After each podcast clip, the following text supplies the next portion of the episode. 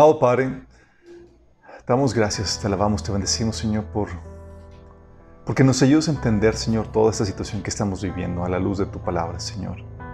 Padre, y hoy te ruego, te rogamos, Señor, que hables a través de mí, Señor. Cubre cualquier deficiencia, ayúdame a ordenar correctamente mis pensamientos para que fluya, Señor, tu revelación y tu entendimiento con la mayor claridad posible, Señor, y que abran sus corazones, las personas que están escuchando esto, para que puedan recibirlo, Señor, entenderlo, procesarlo y aplicarlo en sus vidas, Señor. Gracias por esta bendita esperanza que tú nos das, Señor, en el nombre de Jesús. Eh, sé que algunos han tomado algún tipo de estudio y demás. Aquí vamos a entrar a profundidad. Hay mucho que hablar y que estudiar de eso. Y más en los tiempos que estamos viendo ahorita, donde estamos viendo cosas donde pandemias, terremotos, eh, eclipses, uh, señales en los cielos y demás. Y huele ya la venida del Señor y la gente ya siente que hasta algo por suceder. Um, y por eso también queremos eh, eh, dar, volver a dar ese estudio para satisfacer eh, esa necesidad de conocimiento que tiene la gente. Um, pero antes quiero dar un comentarte acerca de los recursos que tenemos en la página de minaschurch.org. Este taller ya, ya está el bosquejo todo listo. Hay gente que se siente abrumada con toda la información que damos, pero en nuestra página vas a encontrar, es www.minaschurch.org, vas a encontrar ahí todos los recursos. Ahí está el taller ya publicado. Es el taller eh, número 8, ahí aparece como Profecías del Fin. Y eh, ahí vas a, eh, cuando le das clic, vas a entrar a, todas las sesiones, están todos los estudios por sesiones, y vas a encontrar también el, bosquejo completo en PDF. PDF y también Evernote. No sé qué tanto usen Evernote, pero ahí están las dos opciones. También vas a, le das clic a, la sesión, por ejemplo, y se va a aparecer el, el desglose con todo el estudio, los, los versículos, los pasajes, el bosquejo, toda la información. Te recomendamos que te escribas a nuestro canal de, de YouTube. Ahí aparece eh, en la página el enlace para el canal de Minas Discipulado. Tenemos dos canales para los videos de predicaciones en los fines de semana y los estudios que son, forman parte del discipulado eh, entre semana, que este es parte de eso. Entonces vas a, ahí vas a poder encontrar los dos canales de YouTube y también los dos canales de Spotify. Tenemos el canal de predicaciones y el canal de discipulado. Buscas Minas Discipulado y nos vas a encontrar o Minas Predicaciones, y ahí nos vas a encontrar. También, um, si le das clic al canal, vas a encontrar los, todos los playlists eh, en la lista de producción en, en Minas Discipulado de todos los discipulados. Ahí va a aparecer ya publicado el, este taller, el taller que dimos hace dos años. Entonces ahí vas a poder verlo. Si acaso te atrasaste o algo, lo vas a poder ver ahí o vas a poder también ver anunciado la transmisión en vivo en nuestro canal de, de YouTube y de Facebook. Ok, vamos a comenzar con el taller de escatología. Escatología A1, la agenda pendiente. Ok. Bien, cuando hablamos del tema de, profecía, de la segunda venida del Señor, de los últimos tiempos, tienes que entender que toda esta temática viene a formar parte de, toda una, de todo, un trama global que comienza con Génesis. Es la salvación del hombre a través o por medio del Mesías, de, eh, del Hijo de Dios.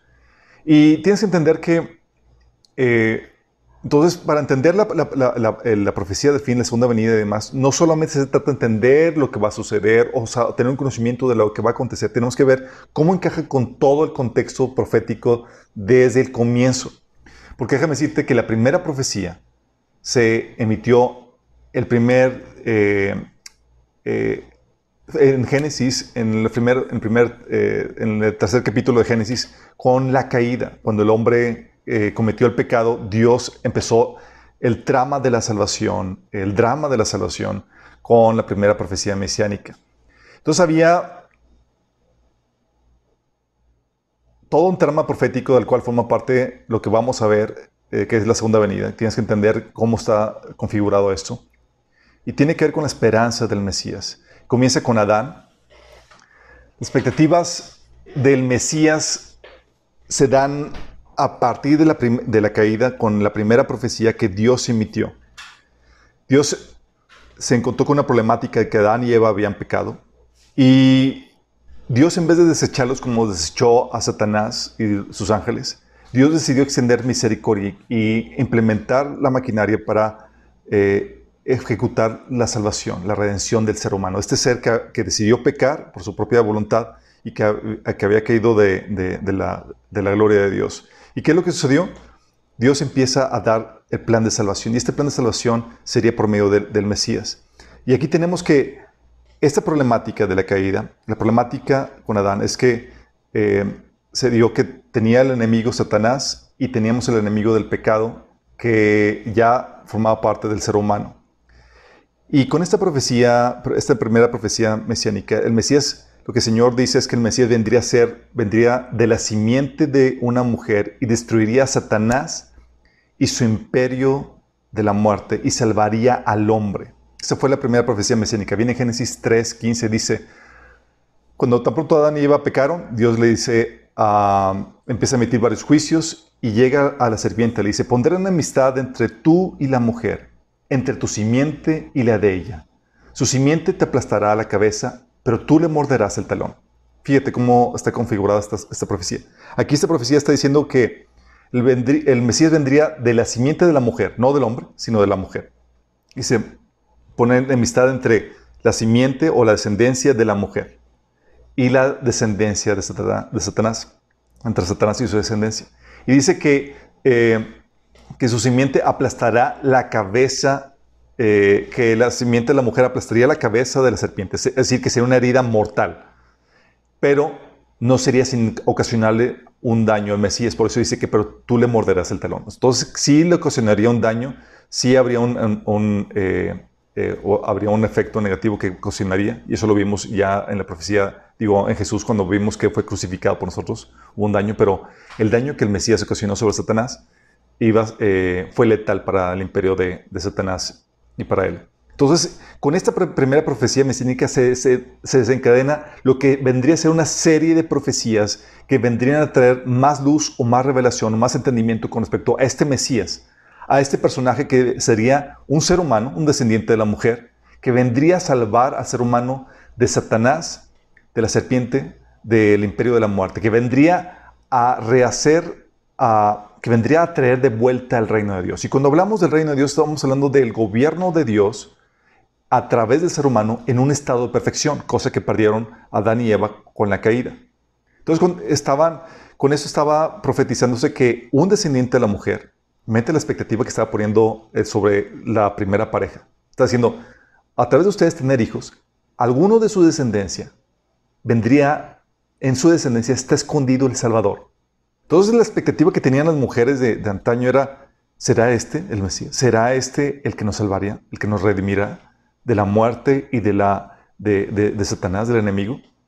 Entonces con esto llega la primera información acerca de, del Mesías, que vendría a ser simiente de la mujer y que destruiría a Satanás y su imperio y trayendo salvación al hombre. Sí. Pasó el tiempo, pasaron los siglos y llega Dios con en la etapa del patriarca.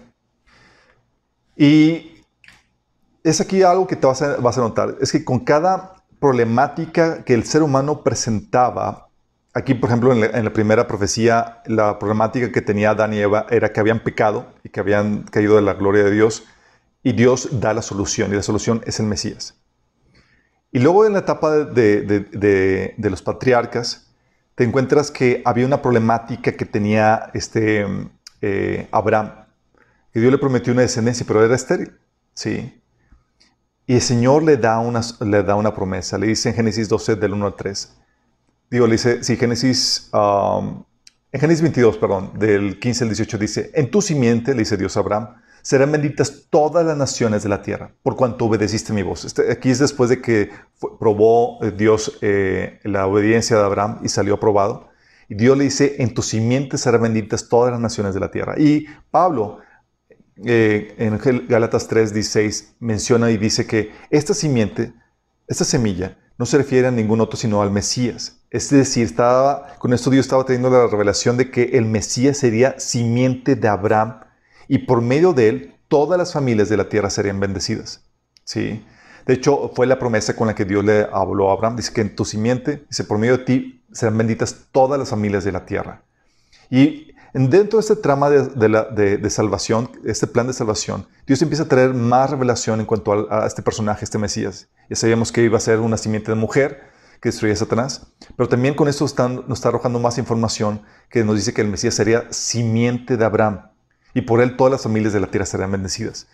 Y algunos preguntarán, oye, ¿por qué Abraham y por qué no algún otro? Déjame darte el contexto que para ese entonces, estamos hablando de unos cuantos años después de la Torre de Babel, todas las naciones de la tierra habían rechazado a Dios. De hecho, la Torre de Babel era un monumento, era una construcción en rebelión a Dios. Querían hacerse un nombre que no era el nombre de Dios, eh, un nombre propio para el cual rendirle culto. Entonces, con esto estamos hablando de que el ser humano había rechazado por completo a Dios, pero Dios no había rechazado al ser humano y Dios decidió persistir en búsqueda del ser humano, pero la redención sería por medio de los pocos fieles que quedaban. Y aquí estamos hablando que sería por medio de, Abraham, que tuvo la sensibilidad para escuchar a Dios y empezar a obedecer. Entonces Dios le, da esta promesa. Entonces, este, este Mesías empieza a revelar más información Dios con respecto a eso.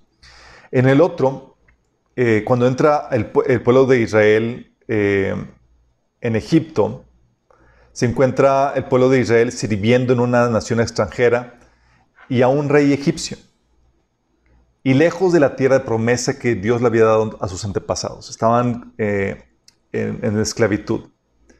Y en medio de esa problemática, cuando no tenían, cuando servían, eh, eran esclavos eh, del rey de, Egipto, en una nación extranjera, Dios da otra esperanza. Así como Dios le dio la esperanza a Abraham de que, de que iba a tener una de que iba a tener descendencia y por medio de su descendencia iban a, iba a venir bendición a todas sus familias. Si te das cuenta de esta profecía, esta esta figura del Mesías y le trajo esperanza a la problemática que eh, Abraham estaba enfrentando. Bueno, esta problemática que el pueblo de Israel está enfrentando en Egipto y demás, Dios da otra esperanza eh, acorde al contexto que estaban hablando y era eh, la misma esperanza, era el Mesías que iba a ayudar a, que traía esperanza en ese contexto. Y arrojaba, y esta esperanza del Mesías, esta profecía del Mesías, y nos arrojaba más información. En Génesis 49, del 8 al 10, dice, Israel tendrá su propio rey de la tribu de Judá en la tierra prometida. Esa es la, promesa. Dice en Génesis 49, del 8 al 10, tú, Judá, serás alabado por tus hermanos, dominarás a tus enemigos y tus propios hermanos se inclinarán a ti. Mi hijo Judá es como un cachorro de león que se ha nutrido de la presa. Se tiende al acecho como león, como león, leona que nadie se atreva a molestar. El cetro no se apartará de Judá, ni de entre sus pies el bastón de mando, hasta que llegue el verdadero rey, quien merece la obediencia de los pueblos. ¡Wow! Entonces, en un contexto donde el pueblo de Israel no tenía rey, sino que viene esclavo, el Señor estaba dando el ánimo diciendo, hey, va a venir un rey. Ustedes van a tener un rey. ¿Sí? Dios va a levantar un rey entre ustedes que va a gobernar. Y arroja más información. Le está diciendo que Israel tendría su propio rey, y te dice de, dónde iba a salir ese rey. Dice que es de la tribu de Judá. Y que sería en la tierra prometida, trayendo eh, en un contexto de prosperidad. Entonces Dios empieza a traer más revelación acerca de este Mesías. Ya sabemos que iba a ser de la simiente de la mujer, que iba a ser de la simiente de, Abraham, y ahora sabemos que es también de la simiente de, Judá. Y si te das cuenta, se va aumentando la expectativa de, acerca de este Mesías ya no solamente vendría a ser una persona que, destruiría a Satanás y nos salvaría de su imperio de la muerte y salvando al hombre, eh, sino también por medio de Abraham sabemos que iba a traer bendición a todas las familias de la tierra y por medio de, la profecía al pueblo de Israel sabemos que iba a ser un rey. Entonces está viniendo más información acerca de este Mesías. Hacia el final del Éxodo había una problemática de que pues Moisés ya estaba a punto de morir y no iba a haber otro como Moisés, quien vio a Dios cara a cara y les, para que les hiciera oír las mismas palabras de Dios. Entonces, en este contexto, Dios da una promesa de que Dios levantaría un profeta que hablaría las mismas palabras de Dios y a quien el pueblo de Israel debía de escuchar. Deuteronomio 18, del 14 al 19, da Moisés esta profecía. Dice, las naciones cuyo territorio van a poseer consultan a los, hechiceros y adivinos pero a ti el Señor no te ha permitido hacer nada de eso. El Señor tu Dios levantará de entre tus hermanos un profeta como yo. A él sí lo escucharás. Eso fue lo que le pediste al Señor tu Dios en Horeb el día de la asamblea cuando dijiste, no quiero seguir, seguir escuchando la voz del Señor mi Dios, ni volver a contemplar este enorme fuego, no sea que yo muera. Y me dijo el Señor, está bien lo que ellos dicen. Por eso levantaré entre sus hermanos un profeta como tú. Pondré mis palabras en su boca y él les dirá todo lo que yo les mande. Si alguien no presta oído a las palabras que el profeta proclame en mi nombre, yo mismo le les pediré, cuentas. Entonces estás hablando, este profeta que vendría es el Mesías y te está arrojando una más información acerca de esto. Te está diciendo que sería un profeta que daría las palabras de Dios y a quien el pueblo de Dios tendría que escuchar. Entonces vamos entendiendo más, vamos obteniendo más información de acerca del Mesías. Y si te das cuenta, es en un contexto donde requería el pueblo de Israel esta información, que les diera esperanza en un momento de crisis donde ya no iban a tener al profeta Moisés que los guiara. El Señor dice, no te preocupes, va a venir el, Mesías. Esto es muy importante porque a lo largo de la historia vas a encontrar que el Mesías siempre ha sido y siempre será la esperanza del ser humano. Aún hoy en día, en un momento donde vemos problemáticas con líderes, con, partidos políticos, con malos gobiernos y demás, con inseguridades, con crisis, la esperanza del ser humano sigue siendo el Mesías con el reino que, va a traer. Entonces, sigue avanzando el desarrollo de la historia y llega, Dios forma a, a Israel, lo establece en la tierra prometida y llega a su clímax de gloria y esplendor con el reinado de David. Llega ese clímax de esplendor eh, y, esplendor con el reinado de David y la problemática, pues obviamente, pues, David va a tener que morir. Entonces, ¿qué va a pasar con, ese esplendor? ¿Quién vamos a encontrarnos a otro igual que David? Y la respuesta es sí, nos vamos a encontrar a otro igual que David. El Señor promete que de la, de la simiente del rey David, Dios levantaría un rey, conforme a su corazón, que sería un rey y que tendría un reino permanente. Primera Crónicas 17 del 11 al 14 dice, Cuando tu vida llegue a su fin y vayas a reunirte con tus antepasados, yo pondré en el trono a uno de tus descendientes, a uno de tus hijos, y afirmaré su reino. Si tenían dudas a probabilidad, oye, ¿cómo van a ser, los sucesores? ¿Van a ser buenos? ¿Van a ser malos? Aquí Dios está solucionando ese temor diciendo, va a venir uno de sus descendientes y Dios va a afirmar su reino. Dice, será Él quien construya una casa en mi honor y yo firmaré su trono para siempre. Yo seré su padre y él será mi hijo. Jamás le negaré mi amor como se lo negué a quien reinó antes que tú. Al contrario, para siempre lo estableceré en mi casa y en mi reino, y su trono será firme para siempre. ¡Wow! Esta profecía, déjame aclararte, en 1 Samuel eh, se nota que es eh, va dirigida más a Salomón, que es una figura del Mesías que había de venir. De hecho, vas a encontrarte que los diferentes líderes que Dios levantó a lo largo de la historia de Israel eran tipos del Mesías que vendría. Josué era un tipo de Mesías que iba a venir, Moisés también, David, Salomón, todos tienen componentes que, señalan o apuntan a características que el Mesías iba a tener. Aquí en Primera Crónicas, el pasaje que les acabo de leer, habla claramente, los autores inspirados por el Espíritu Santo pusieron, lo estructuraron de tal manera que podía entenderse que se refería al Mesías esta promesa, no solamente a Salomón. ¿sí? En 1 Samuel, esta profecía se, eh, nota que es más dirigida a Salomón, pero aquí se nota claramente que va dirigida al Mesías, porque está hablando de que será un reino eterno, ¿sí? que no tendrá fin, que será fin para siempre el reino. Entonces aquí Dios está diciendo que sería de la simiente de David, está arrojando la información de que sería de la simiente de David, sería un rey y cuyo reino permanecería para siempre. Y también en Salmo 110 del 1 al 7 menciona que sería un sacerdote. Entonces va a ser un rey y va a ser un sacerdote. Y aquí en el Salmo 110 del 1.7 dice que sería un sacerdote según la orden de Melquisedec. Melquisedec fue un siervo de Dios en la, eh, contemporáneo de Abraham, que no era israelita, pero que servía a Dios y creía en Dios. Acuérdate que al inicio todos los seres humanos, después del diluvio, conocían y sabían de Dios, pero se apartaron voluntariamente de Dios. Pero había algunos fieles, entre ellos Job, entre ellos Melquisedec, entre ellos Abraham. Entonces Dios, en honor a su siervo Melquisedec, decide tomar su título y así, de sacerdocio y dárselo a su hijo, al Mesías. Entonces está arrojando la, más información al respecto, diciendo que sería también no solamente un rey, sino que sería un sacerdote. Entonces con eso vamos adquiriendo más información del Mesías conforme va pasando el tiempo de la historia. Oye, pero resulta que llega, avanza la historia y el reino de Israel se divide. no solamente se divide porque por la infidelidad de, Salomón, sino que se aparte de Dios, llega la apostasía de, Israel con problemáticas de reyes malos, a veces surgían reyes buenos, pero la mayoría eran reyes malos, muy, con muchas problemáticas y tenían el problema del reino dividido. O sea, toda la gloria y el esplendor se arruinó. Y en eso Dios vuelve en ese contexto dar una palabra de profecía y de ánimo diciendo que Él volvería a unir el reino y restauraría la gloria del reino de David a un nivel mayor. Si estaba ya por, por los suelos la gloria, aquí dice, ¿sabes qué? Va a ser a un nivel mayor. no solamente, eh, perdón, aquí, no solamente eh, sería un nivel mayor, de hecho eso viene en 1 Samuel en Isaías 9, del 6 al 7, Isaías 11, del, 1, del 11 al 13, dice, porque nos ha nacido un niño, nos ha concedido un hijo, la soberanía reposará sobre sus hombros y se le darán estos nombres, consejero, admirable, Dios fuerte, Padre eterno, príncipe de paz. Se extenderán su soberanía y su, y su paz y no tendrá fin. Gobernará sobre el trono de David y sobre su reino para establecerlo y sostenerlo con justicia y con rectitud desde ahora para siempre.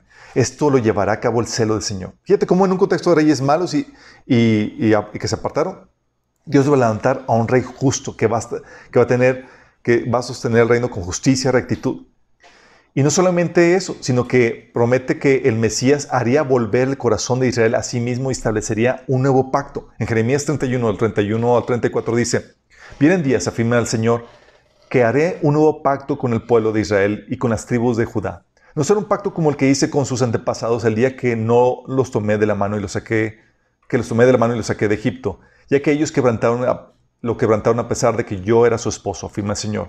Este es el pacto que después de aquel tiempo haré con el pueblo de Israel, afirma el Señor. Yo pondré mi ley en sus mentes y les escribiré en su corazón. Yo seré su Dios y ellos serán mi pueblo. Y no tendrá nadie que enseñar a su prójimo ni, ni dirá nadie a su hermano, conoce al Señor porque todos, desde el más pequeño hasta el más grande, me conocerán, afirma el Señor. Yo les perdonaré su iniquidad y nunca más me acordaré de sus pecados. Entonces, dentro de esto está diciendo, ¿sabes qué? En, dentro de esta apostasía de los reyes, Dios va a levantar un rey justo. Y dentro de la apostasía del pueblo de Israel, Dios va a poner un corazón que obedezca a Dios y que le tema, que conozca a su creador. ¿Y te das cuenta? Está diciendo que este Mesías va a hacer esto. Entonces la expectativa acerca del, entendimiento y de la función y del quehacer del Mesías iba en aumento conforme iba avanzando la historia. Y la expectativa que Dios daba a las naciones o al, pueblo de Israel iba en acorde a lo que necesitaba. Durante el exilio y de dominio de otras naciones, eh, por la apostasía, Dios manda a otras naciones a que gobiernen sobre el pueblo de Israel. Llega Babilonia, llega el reino Persia, llega los griegos, y todos dominando y oprimiendo al pueblo de Israel. Y durante ese tiempo el pueblo de Israel fue destruido, dominado y maltratado por otras naciones. Ya no gobernaban habían sido humillados, oprimidos, robados y su tierra dividida por otras naciones. Solamente un remanente quedaba. En medio de este contexto, Dios da otra palabra de esperanza y enseña que, que Dios a través del Mesías destruiría los reinos de este mundo y establecería su reino sobre toda la tierra e Israel sería el centro de su reino. Salmo 2 del 6 al 9 dice, pues el Señor declara, he puesto mi rey elegido en, el trono de Jerusalén, en mi monte santo.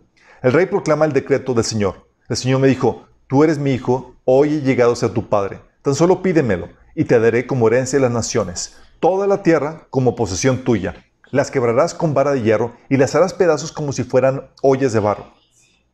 ¿Sí? ¿De qué está dando? O es que todas las naciones, ellas dominaban, ahora este rey, que es el Mesías, va a dominar sobre todo. Y en Joel 2, eh, del 20 al 27, Joel 3, 17, menciona que no solamente haría eso, sino que restauraría la suerte de Israel, su prosperidad y su seguridad, cosa que se había perdido con la opresión de las, de las naciones. Joel 2, del 18 al 19 dice, entonces el Señor se compadecerá de su pueblo y guardará celosamente el honor de su tierra. El Señor responderá, miren, les envió grano, vino nuevo y aceite de oliva, suficiente para satisfacer sus necesidades, ya no serán objeto de burla entre las naciones vecinas. Si te das cuenta cómo el Mesías vendría a traer esta prosperidad en un contexto de pobreza, de, saqueo por parte de las naciones vecinas. Y no solamente eso, la expectativa era que, también la palabra era que resucitaría a los santos del Antiguo Testamento para que participen dentro de esta bendición que vendría a traer el Mesías. Eso habla, Job habla acerca de, esto en, Job 19, del 25 al 27, Salmo 17, 15, Isaías 25, del 6 al 9 y Salmo 37, 29. Hablan de la resurrección. Daniel 12, del 2, eh, versículo 2, versículo 13, versículo 13, hablan también acerca de esto, de la resurrección. Dios le dice a Daniel, se levantarán muchos de los que están muertos y enterrados, algunos para vida eterna y otros para vergüenza y deshonra eterna. Los sabios resplandecerán tan brillantes como el cielo, y quienes conducen a muchos a la justicia brillarán como estrellas para siempre. En cuanto a ti, Daniel, sigue tu camino hasta el fin, al final. Descansarás y entonces al final de los días te levantarás para recibir la herencia que ha sido guardada para ti. Toda la expectativa que se habían formado durante el exilio y el dominio de otras naciones es que Dios, eh, el Mesías, destruiría los reinos de este mundo y establecería su reino sobre toda la tierra e Israel sobre el centro, restaurando la prosperidad y la seguridad de Israel y resucitando a los santos del Antiguo Testamento para que participen dentro de ese reino. Nada más quiero que te imagines esta expectativa que se habían formado. O sea, la expectativa creada que Dios había configurado en el Mesías. Todo esto, chicos, en el contexto de que cada vez que Israel estaba en aprietos o estaba desanimado por una situación, ¿cómo Dios los animaba? El Mesías el Mesías iba a resolver esto. Y Dios sigue usando esto. Hoy en día, nuestra palabra de ánimo, nuestro consuelo, nuestro, eh, nuestra esperanza es, sigue siendo Jesús, sigue siendo el Mesías, con lo que Dios va a hacer y con lo que Dios hace, con lo que Él hace en nuestras vidas y con lo que Dios va a traer. Toda la, expectativa que tenían los, los judíos eh, con respecto a la, revelación que se, había que se había dado acerca del Mesías, y eso te va a ayudar a entender los comentarios de los judíos en los, en los evangelios. ¿sí? De, porque eh, los judíos creían en la resurrección, sí creían en la resurrección. De hecho, acuérdate, los judíos sabían que creían en la resurrección porque fue una de las primeras cosas que Dios prometió al ser humano. Cuando Adán y Eva pecaron, la, profecía del Mesías, Adán y Eva la entendieron muy bien porque sabía que el Mesías iba a revertir la muerte y la maldición que la serpiente había traído. Por eso, aún antes de que hubiera, eh, que viniera Moisés con toda la revelación y, Abraham, Job, que era contemporáneo, de hecho era antecesor de Abraham, sabía Job, viene Job 19 del 25 al 27, Job sabía que iba a resucitar. ¿Cómo se lo revelaron? ¿Quién se lo dijo? Porque eso venía desde el inicio. La esperanza del ser humano, la esperanza que tiene el ser humano es que de una simiente de uno, que sería de la simiente de mujer, vendría el Salvador, que revertiría la muerte, la maldición para toda la humanidad. Entonces, imagínate, esa es la expectativa del ser humano. De hecho, dentro de, de todo el ser humano hay ese sueño, ese deseo por volver a ese estado de perfección. Por eso tiene tanto auge el socialismo, a pesar de que ha sido un intento fallido tras fallido y a que tenemos experiencia histórica de, que no, nomás no funciona. ¿Pero por qué? Porque te promete la utopía, te promete el paraíso de, aquí en la tierra. Porque el ser humano fue eh, atado dentro de su condición de pecaminoso, dentro de su condición caída, fue atado a esa esperanza. El hombre desea creer que hay esperanza para eso. Pero esa esperanza solamente está en el Mesías, no en un sistema de gobierno, no en ningún el líder político eh, que no sea él. Toda la expectativa que, que tenía el Mesías era, uno, que aplastaría el poder y el imperio de Satanás. Que sería un profeta que hablaría las mismas palabras de Dios. Que sería un rey descendiente de Judá, pero también un sacerdote.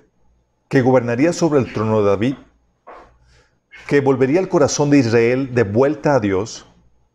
Que derrocaría los gobiernos de este mundo y gobernaría sobre toda la tierra estableciendo una monarquía teocrática y que restauraría el esplendor, la justicia y la prosperidad de Israel y que resucitaría a los justos para que participen en el reino del Mesías. Este reino del Mesías es a lo que Jesús predicaba el reino de Dios, que es el gobierno del ser humano, el gobierno de Dios a través del ser humano, específicamente a través del Mesías, en un estado de perfección. Por eso el Mesías al momento de sanar, al momento de curar, además lo que estaba haciendo, estaba enseñando que, hey, yo tengo el poder para revertir la maldición, el poder del pecado. Entonces esta es la expectativa. Si te das cuenta, era una expectativa tremendísima. Era, wow, o sea, viene el Mesías, viene el Salvador, viene el Salvador de Israel y del mundo, que va a revertir todas las consecuencias del pecado. Pasaron cuatro mil años, donde se estaban gestando desde la primera profecía hasta que llega el cumplimiento. Cuatro mil años, hasta que nace el rey. Una palabra, una profecía por aquí, por allá, cuatro mil años de narrativas, de historia, donde Dios derramando más información acerca de este Mesías que vendría a ser el Salvador. Después de cuatro mil años, llega su cumplimiento. Nace el Rey. Nace el Mesías. Imagínate la expectativa, la emoción de, wow, o sea, con, todo eso, con todas esas informaciones, wow, o sea, no, es, no están haciendo cualquier persona. Es el Salvador, es el que nos va a revertir de toda la maldad, de todo el pecado. Y nace tal como se había, predijo, se había predicho de la simiente de la mujer. Lucas 1 de 26 al 37 dice, a los seis meses Dios envió al ángel Gabriel a Nazaret, pueblo de Galilea, a visitar a una joven virgen comprometida para casarse con un hombre que se llamaba José, descendiente de David. La virgen se llamaba María. El ángel se acercó a ella y le dijo, Te saludo tú que has recibido el favor de Dios. El Señor está contigo. Ante estas palabras María se perturbó y se preguntó qué podría significar este saludo. No tengas miedo, María. Dios te ha concedido su favor, le dijo el ángel. Quedarás encinta y darás a luz un hijo y le pondrás por nombre Jesús. ¿Cómo podrá suceder esto? le preguntó María el ángel. Puesto que soy virgen. Palabra clave. Puesto que soy virgen aquí, siendo, o sea, no he tenido relaciones con nadie. ¿Cómo voy a poder quedar eso? Y ahí le contesta el ángel Gabriel. El Espíritu Santo vendrá sobre ti y el poder del Altísimo te cubrirá con su sombra. Así que el santo niño que van a nacer lo llamarán Hijo de Dios. Es decir, va a ser concepción directa de Dios en el vientre de, María. Es decir, que sería de la simiente de mujer, mas no del hombre. Es algo interesante notar que los científicos no sabían que, dentro del óvulo de mujer había también información de ADN eh, necesaria para, la configuración del ser humano no solamente en el hombre, sino también en la mujer. Y Dios utilizó esa información de ADN para formar a este nuevo ser, que sería el cuerpo de, del Mesías, de Jesús, es Dios encarnado. Entonces sería de la simiente de la mujer. La primera de las profecías que se habían dicho en Génesis, cumpliéndose, cumpliéndose aquí en este, en este momento, después de cuatro mil años, lo esperado. También el ángel Gabriel promete que efectivamente ocuparía el trono de David. Le dice, él será un gran hombre y lo llamarán Hijo del Altísimo. Dios el Señor le dará el trono de su padre David y reinará sobre el pueblo de Jacob para siempre. Su reinado no tendrá fin. ¡Wow! O sea, lo que, lo que la expectativa que estamos teniendo acerca de Mesías, aquí te lo está diciendo el ángel Gabriel. Es correcto, va a reinar, va a, va a ser un rey que va a ocupar el trono de su padre David y va a reinar sobre el pueblo de Jacob para siempre. Y su reinado no va a tener no, va a tener fin. Entonces, efectivamente, ocuparía el trono de David. De hecho, los reyes magos lo reconocen como Salvador. Los reyes magos o de Oriente, así es. Mateo 2, del 1 al 11 dice, cuando Jesús nació en Belén de Judea, en días de Herodes, vinieron del Oriente, Jerusalén, unos magos, diciendo, y magos no que hacían magia, era, así era el rango que se, eh, como se conocían eh, a, los, a, una clase sacerdotal de, de, la zona de Babilonia. Entonces, eh, vinieron de, Oriente unos magos diciendo, ¿dónde está el rey de los judíos que ha nacido? Porque su estrella hemos visto en el Oriente y venimos a adorarle. imagínate la, expectativa, el, estado de, estupor que tendrían los, los israelitas al saber que, que unos gentiles rechazados por los judíos saben que ya nació el Mesías. Imagínate. Y dices, oye, ¿cómo supieron esto? El contexto, para darte una idea de dónde pudieron haber obtenido la información, es que el Daniel, en el libro de Daniel, fue colocado como el líder de estos reyes magos durante el gobierno de Babilonia. Y se, por tradición se sabe que pasó, hay mucha información en el libro que, tenemos en el libro de Daniel, pero hay muchas otras que la, que la pasó, que, que le enseñó directamente a esos Reyes Magos. Y es lo más fácil concluir porque es el único link entre los Reyes Magos con, eh, con el Mesías y, con, y, con, y con los judíos. Porque este judío que fue puesto en prominencia y a quien Dios le reveló muchas cosas, les enseñó a estos reyes magos qué onda con el Mesías que había de venir. Imagínate lo, emocionante el asunto. Entonces ellos sabían que iba a ser el Salvador del mundo. Si reconocieron que era rey. Y los ángeles lo corroboraron. ¿sí? Lucas 2, del 10 al 11 decía, pero el ángel los tranquilizó, ¿se acuerdan cuando se apareció a los, a los pastores? Dijo, les dijeron los ángeles a los pastores, no tengan miedo, dijo, les traigo buenas noticias que dará gran alegría a toda la gente. El Salvador, sí, el Mesías, el Señor ha nacido hoy en Belén, la ciudad de David. Entonces salió, eh, ups, salió, eh, aquí me, salté uno, perdón, salió eh, que sería el Salvador, Lucas 2 del 10 al 11, así es como le llamaban los ángeles. Luego el papá de Juan el Bautista, Zacarías, profetiza, tan pronto nació su hijo y eh, eh, se le soltó la lengua porque había quedado mudo por incrédulo, y empieza dar una palabra profética. En Lucas 1 del, 6, ah, del 68 al 74, fíjate lo que dice. Bendito sea el Señor Dios de Israel, porque ha venido a redimir a su pueblo. Dios envió un poderoso Salvador a la casa de David, su siervo. Fíjate cómo está hablando. Está hablando de que llega, eh, ha venido el Salvador a la casa de David. Sabía Zacarías que había venido ya el Mesías. De hecho, ¿cómo lo supo? ¿Te acuerdas que María visitó cuando estaba embarazada de Jesús a su, a, su prima? Bueno, su prima es la que estaba casada con Zacarías. Entonces, sabían que el Mesías ya había venido.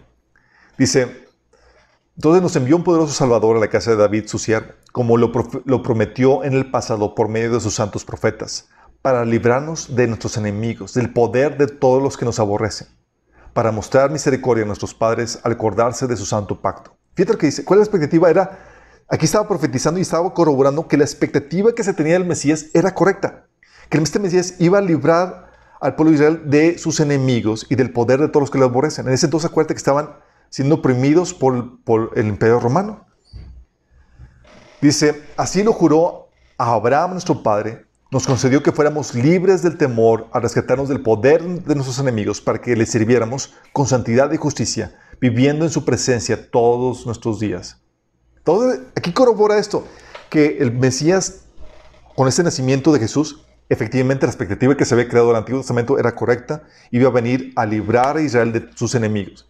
Enemigos, no solamente, está hablando de enemigos físicos, chicos, Sí, y de hecho, ¿se acuerdan de Simeón, el viejito con el que, se presentó eh, cuando estaban circuncidando Jesús, eh, para, cuando estaban presentando a Jesús en el templo? Eh, se presenta ahí Simeón que le había sido revelado por el Espíritu Santo de, que no iba a morir sin antes conocer al Mesías y lo conoció siendo un bebé. Y Simeón dice en Lucas 2, del 29 al 32, Señor soberano, permíteme ahora que tu siervo muera en paz como prometiste. He visto tu salvación. Fíjate, era un bebé lo que preparaste para, la gente. Él es una luz para revelar a Dios a las naciones y es la gloria de tu pueblo Israel. Wow. Entonces está hablando de que iba a ser la gloria de Israel a las naciones. Si te das cuenta, entonces la expectativa era correcta. Y con la vida, pero, aquí está la, el pero, chicos. Sí. Jesús cumplió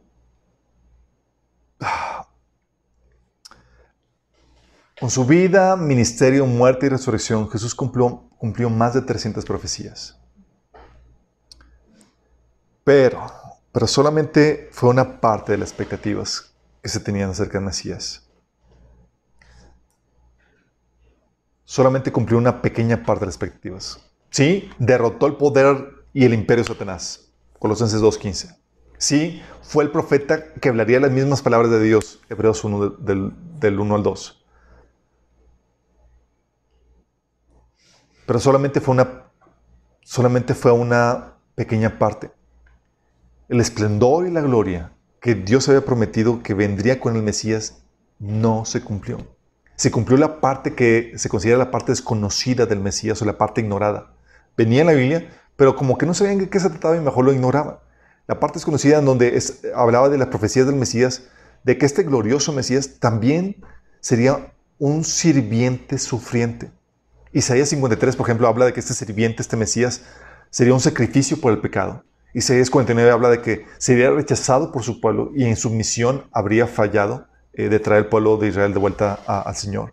En Salmo 22 habla de que este Mesías sería crucificado en Daniel 9:26 habla de que este Mesías sería muerto. Esas son las partes feitas de la profecía.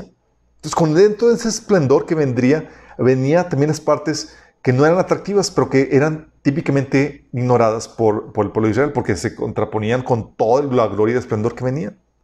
Entonces Jesús cumplió, sí, personalmente, solamente una pequeña parte de las profecías.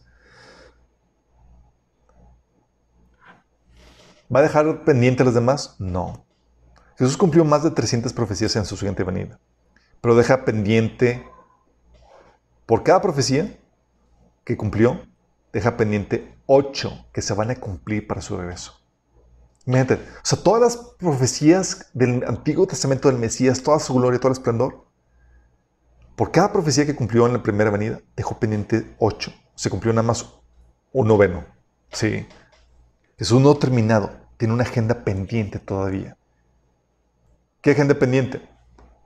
Tiene, por ejemplo, que salvar a Israel. Romanos 11:26 dice, y entonces todo Israel será salvo, como dicen las escrituras, el, el que rescata vendrá a Jerusalén y apartará de Israel la maldad. Salvarlo espiritualmente del pecado, pero también salvarlo físicamente. Entonces tiene todavía que salvar al pueblo de Israel. Es una agenda pendiente dentro de las profecías que tenía el Mesías que cumplir. También queda pendiente la restauración del reino de Israel. O sea, Jesús no se sentado, sentado en el trono de David. Está ahorita sentado a la diestra del Padre, sí, pero no es el trono de David. Jesús tiene que venir aquí y ocupar el cargo político, el cargo de rey eh, sobre el pueblo de Israel. Hebreos 1.6, por eso preguntaron los discípulos a Jesús. Entonces los que se habían reunido le preguntaron diciendo, Señor, ¿restaurarás el reino de Israel en este tiempo? Fíjate cómo estaban preguntando los discípulos, ¿restaurarás el reino de, Israel en ese tiempo? Y Jesús no les dijo, ¿qué les pasa? ¿De qué están hablando? Porque sabía que estaban entendido bien. De hecho, Jesús les había prometido de que cuando venga el Mesías, cuando venga, venga su cuando venga a ocupar el trono de David, los discípulos ocuparían 12 tronos para reinar las 12 tribus de Israel. Entonces, los discípulos entendían que se refería a un rey a un reino literal que gobernaría políticamente el pueblo de Israel. Y ese reino todavía no está, está pendiente por cumplirse. Dice Lucas 1, 32 al 33, lo que habíamos leído. El, ángel Gabriel le dice a María que Jesús sería muy grande y lo llamarían Hijo del Altísimo. El Señor Dios le dará el trono de su antepasado David y reinará sobre Israel para siempre y su reino no tendrá fin. Entonces, va a reinar sobre el trono de su antepasado David, va a ser heredero del trono. Jesús no ha ocupado todavía el trono de David. ¿Se acuerdan la parábola cuando Jesús decía que, el, reino de Dios se parece a un, y pone el ejemplo de los malos eh, arrendadores que arrenda su viñedo y va el rey, va esta persona, este noble, a, a ser coronado rey y para luego regresar. Sí. Bueno, tal cual, así. También dejó pendiente el, establecer el reino de Dios en toda la tierra. Está pendiente todavía eso. Por eso Jesús nos enseñó a orar. ¿Qué uh, nos enseñó a orar? Mateo 6:11. Venga tu reino, hágase tu voluntad en el cielo, así también en la tierra. Hágase tu voluntad como en el cielo, así también en la tierra. Esta era parte de la agenda, porque lo que el Mesías iba a traer no solamente iba a establecer el gobierno, el reino de Dios sobre Israel, sino sobre toda la tierra. Entonces, cuando hablamos aquí de que venga tu reino, es parte de la agenda del Mesías que está pendiente por cumplirse. ¿Y cuándo se va a cumplir? Eso lo ves en Apocalipsis 11, 15, que es en el tiempo de la segunda venida de Jesús, que dice, el séptimo ángel tocó la trompeta y hubo grandes voces en el cielo que decían, los reinos del mundo han venido a ser de nuestro Señor y de su Cristo, y Él reinará por los siglos de los siglos. Fíjate cómo está hablando. Es, ahora sí, los reinos del mundo van a ser forma parte de Dios y de su Cristo. Entonces, esto, está pendiente todavía. Se había predicho en el Antiguo Testamento, pero no se va a cumplir sino hasta la segunda venida del Señor. También está pendiente el resucitar los, los redimidos, los santos. Primera Tesalonicenses 4, 12, 16 dice, el Señor mismo descenderá del cielo con voz de mando, con voz de arcángel y con trompeta de Dios, y los muertos en Cristo resucitarán primero. Esta agenda de resucitar a los muertos, eso que le dijo a Daniel de que vas a resucitar a Daniel y vas a recibir tu está todavía pendiente.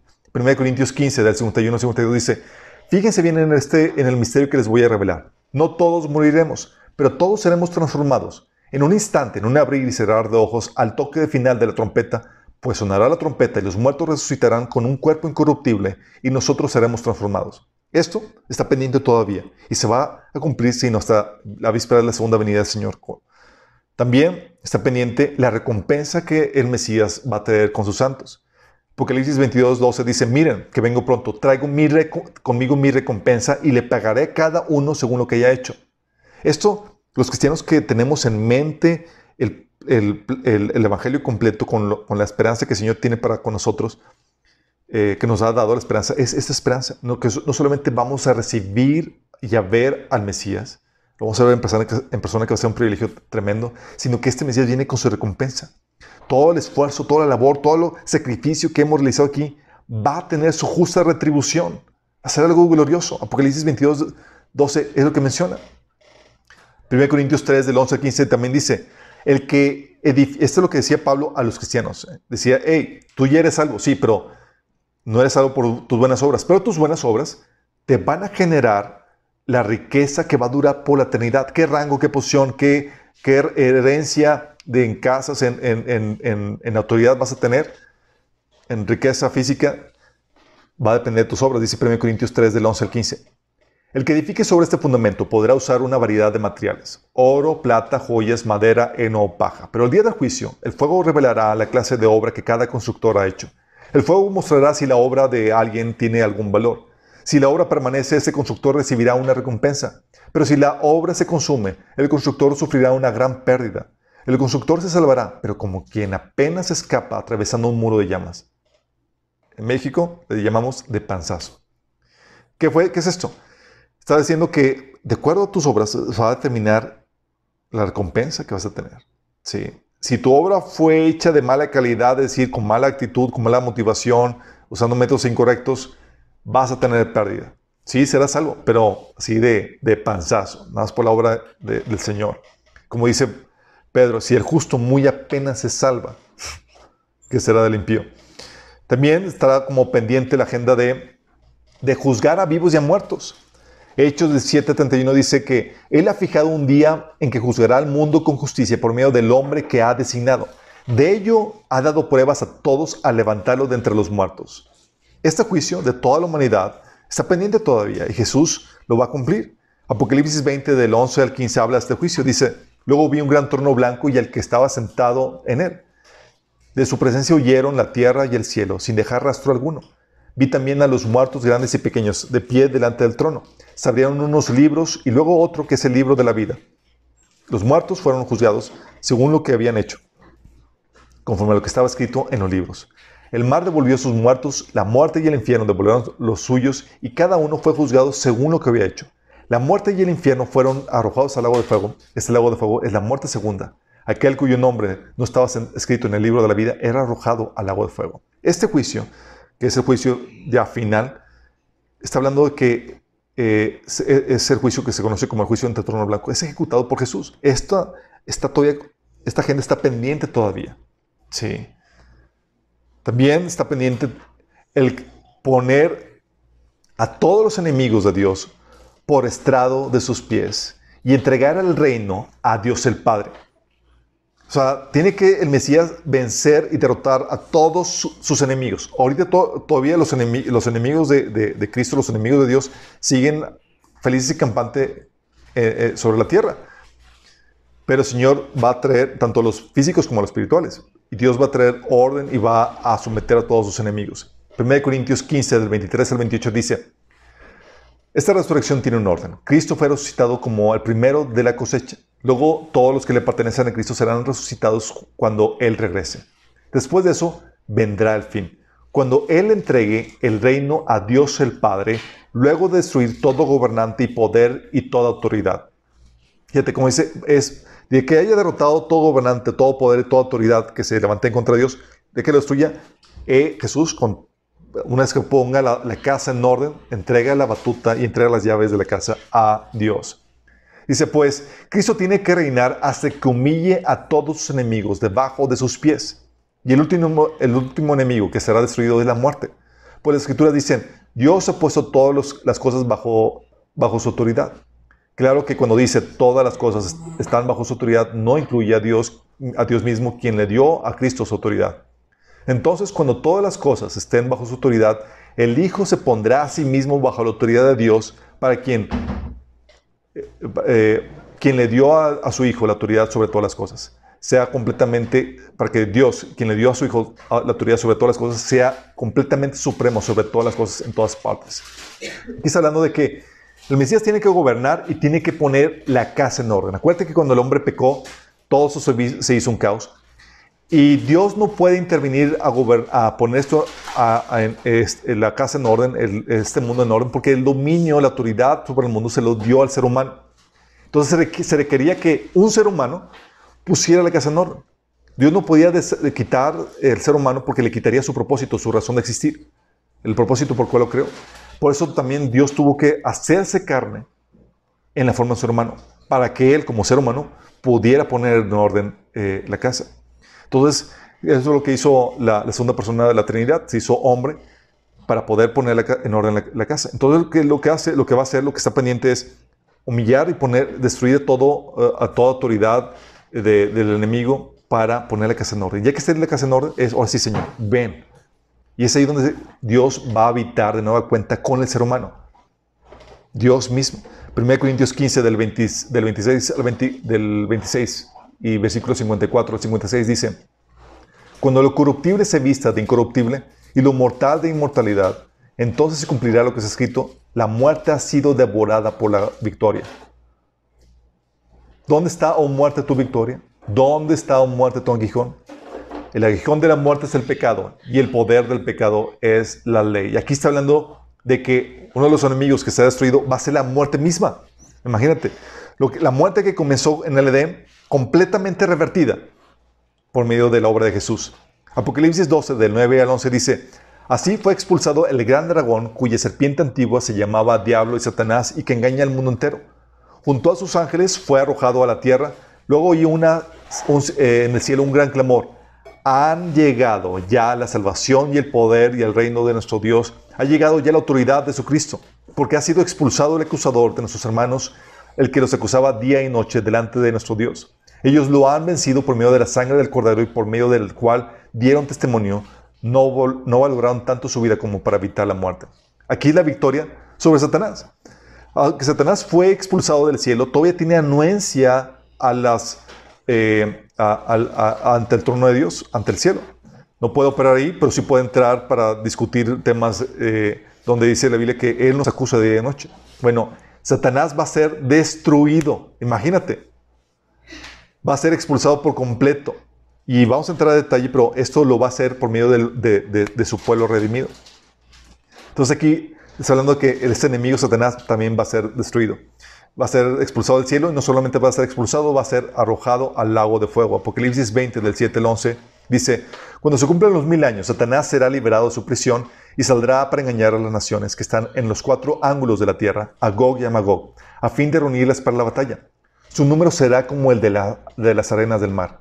Marcharán a lo largo y a lo ancho de la tierra, rodearán el campamento del pueblo de Dios, de la ciudad que él ama pero caerá fuego del cielo y los consumirá por completo. El diablo que los había engañado será arrojado al lago de fuego y azufre, donde también habrán sido arrojados la bestia y el falso profeta. Ahí serán atormentados día y noche por los siglos de los siglos. Está hablando de Satanás, su destino final. Un enemigo más completamente destruido. Ya que se hayan destruido todos los enemigos de, de Dios, tanto físicos como espirituales, Apocalipsis 21.3 dice, oí una potente voz que provenía del trono decía, aquí entre los seres humanos está la morada de Dios. En otro versículo, en otro pasaje dice el tabernáculo de Dios. Él acampará en medio de ellos y ellos, será su, ellos serán su pueblo. Dios mismo estará con ellos y Él será su Dios. O sea, lo que perdió Adán y Eva, donde Dios se paseaba en el jardín y podían ver a Dios cara a cara, todo lo que tiene que pasar para que vuelva Dios de nueva cuenta, para revertir el, pecado, la maldad y todo eso. Es hasta que se, que se, hasta que se pone la casa en orden, hasta que se destruyen todos los enemigos, donde ya se limpiamos la casa, ahora sí, Señor, eres bienvenido. Y Dios viene a morar en una nueva tierra con el ser humano. ¿Sí? Ya que, ya que el Mesías, y juntamente con el Mesías de la iglesia, hayan destruido todo principado, todo potestad, toda autoridad que se, levanta, que se levantado en contra de Dios. También la otra agenda pendiente es que tiene que el Mesías que entregar la ciudad que él ha edificado. ¿Sabes tú que Jesús no solamente es rey, también es el arquitecto? Es la nueva Jerusalén para la habitación de Dios y de su pueblo. Apocalipsis 21, del 1 al 2 dice, después vi un cielo nuevo y una tierra nueva, porque el primer cielo y la primera tierra habían dejado de existir, lo mismo que el mar. Vi además la ciudad santa, la nueva Jerusalén, que bajaba del cielo, procediente de Dios, preparada como una nueva novia hermosamente vestida para su prometido. Fíjate, esta nueva ciudad, y es una ciudad, vamos a ver los, los, los detalles, las características, pero es enorme. Sí, tanto de ancho, de largo, de altura, de profundidad. Está enorme. Vamos a ver los detalles que onda con eso. Pero esta nueva ciudad donde va a habitar el pueblo de Dios, los redimidos, la iglesia, va a ser impresionante. Dice Juan 14, 14 del 2 al 3. Jesús diciendo a los discípulos, en el hogar de mi Padre hay muchas viviendas. Si no fuera así, ya se los habría dicho a ustedes. Voy a preparar un lugar. Y si me voy, se los, se los preparo y vendré para llevármelos conmigo. Así ustedes estarán donde yo estaré. Fíjate cómo está hablando de que Jesús fue a preparar un lugar. O sea, hay muchas viviendas o que va a condicionar cada una de ellas y va a preparar cada una de ellas. Imagínate, casas, lugares donde vamos a vivir, eh, mansiones donde vamos a, a morar.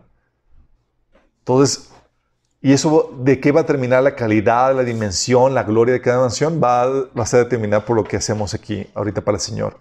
Hebreos 11 del 10 al 16 dice, dice también que Abraham y los santos del Antiguo Testamento esperaban esta, esta ciudad hecha por Dios. Dice, porque Abraham esperaba la ciudad de cimientos sólidos, la cual Dios es arquitecto y constructor. Imagínate, o sea, que tantas cosas Abraham platicaba con Dios que no están registradas en la Biblia, pero aquí por revelación, por inspiración, Hebreos te dice, hey, Dios esperaba, eh, Abraham esperaba la nueva Jerusalén, imagínate. Dice, continúa diciendo versículo 16, que antes bien anhelaban una patria mejor, es decir, celestial.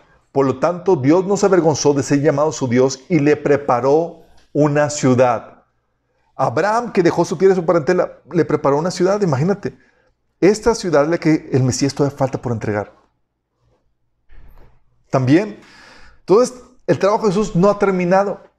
Y tenemos que entender esto porque uno dice, no, pues ya murió por nosotros, ya, ya consumado es. No, no, no, es solamente una pequeña parte de todo lo que falta. Por eso los cristianos que sabemos y conocemos la, segunda venida y lo, que, y lo que nos ha sido prometido, anhelamos anhelamos que el Señor ya venga. Y nada con que, ay, es que no me he casado, que es que no he hecho mis proyectos, nada. O sea, lo que, nos, lo que viene, las promesas, vamos a ver a detalle más adelante qué onda con eso, son cosas que bien dice Pablo, cosas que ojo no vio, ni oído yo, ni han subido al corazón del hombre, a la mente del hombre, son las que Dios ha preparado para los que le aman. Son cosas sumamente gloriosas. Algo que he platicado con la gente es que cuando sentimos la venida del Señor es porque creemos que tu kermés de colonia es mejor que la de que, Walt Disney, que Dios tiene preparado para ti. Sí, sí no, no quiero ir a Walt Disney. ¿Por qué? ¿Por qué quiero ir a la kermés? No, no, no, mi chavo. No sabes lo que estás hablando. Sí. Y por eso también, tendiendo esto, que hay una agenda pendiente, nuestra predicación siempre debe estar conectada a la segunda venida. Porque si no, eso no se entiende completamente el Evangelio. Siempre debe estar conectado a la segunda venida. ¿Sabes cómo empezó, empezó predicando Jesús el Evangelio? Jesús comenzó predicando en Marcos 1.15 el reino de Dios se ha acercado. Y, hay gente que no entiende a qué se refiere con que se ha acercado. Esa es que se acercó, pero no ha llegado todavía. Deja explicarte en el contexto. Esta predicación de Jesús, para que entiendas bien de qué se trata, tienes que ubicarte en el contexto histórico donde eh, cuando venía un reino a conquistar otro reino, una ciudad, por ejemplo, del Antiguo Testamento, lo que hacían, por ejemplo, el gobierno de Asiria cuando quería conquistar a, Jerusalén, es que mandaba embajadores. Le decían, hey, venimos con toda la caballería, con toda la armada para atacarlos. ¿Sí? Es decir, estamos cerca, se ha acercado, todavía no estamos aquí. Todos aquí estamos como embajadores. A decirles que se rindan por las buenas. Si no, va a haber mataril. Eso es lo que estaba haciendo Jesús. Jesús, y también juntamente con nosotros, somos la enviada, somos los embajadores. Y lo que el Señor está diciendo cuando el reino está cerca es, hey, los tenemos rodeados, ¿qué? A la tierra. y venimos con todo. Si el reino ha acercado, sí, y venimos con toda la caballería. Todo es por eso, arrepiéntanse y crean el Evangelio. Es decir, cambien de reino. Ahorita si ven a otro rey y a cualquiera que esté dispuesto a desertar ese reino de maldad y volverse al reino de la luz, su vida le será perdonada. ¿Sí? Si somos, y en ese sentido, por eso dice Pablo que somos embajadores. 2 Corintios 5:22. Por medio de quien, como si Cristo hablara por medio de nosotros diciendo, hey, arrepentidos. A quien Dios, que Dios sacrificó a su Hijo para, para justificarnos. O sea, Dios quiere reconciliar al ser humano con Él. Y está diciendo, hey, te quiero, no quiero que mueras. Como dice Ezequiel 33, 11, la palabra que el Señor le dijo al pecador, dice, volveos, volveos, ¿por qué han de morir? Sí, es una palabra de amenaza, es, si no te, si no te rindes a este rey que viene, a este reino, va a ser eliminado de la tierra. Y esto es lo que, esto es lo que realmente es el mensaje del Evangelio. ¿Por qué?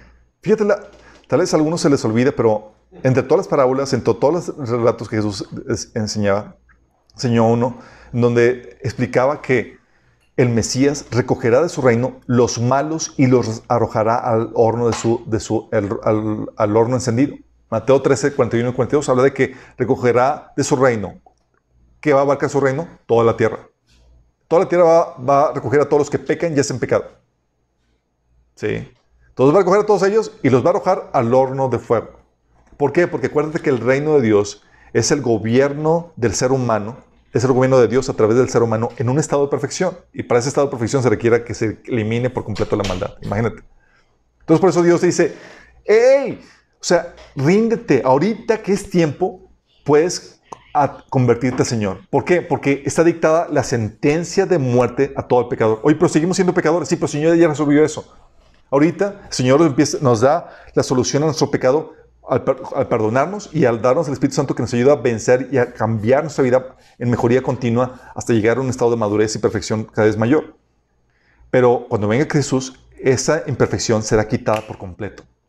Sí. El Señor ya lidió con, con, con, esa imperfección. Señor nada más quiere que nos volvamos a Él, que nos rindamos a Él y Él, él, eh, con todo lo demás.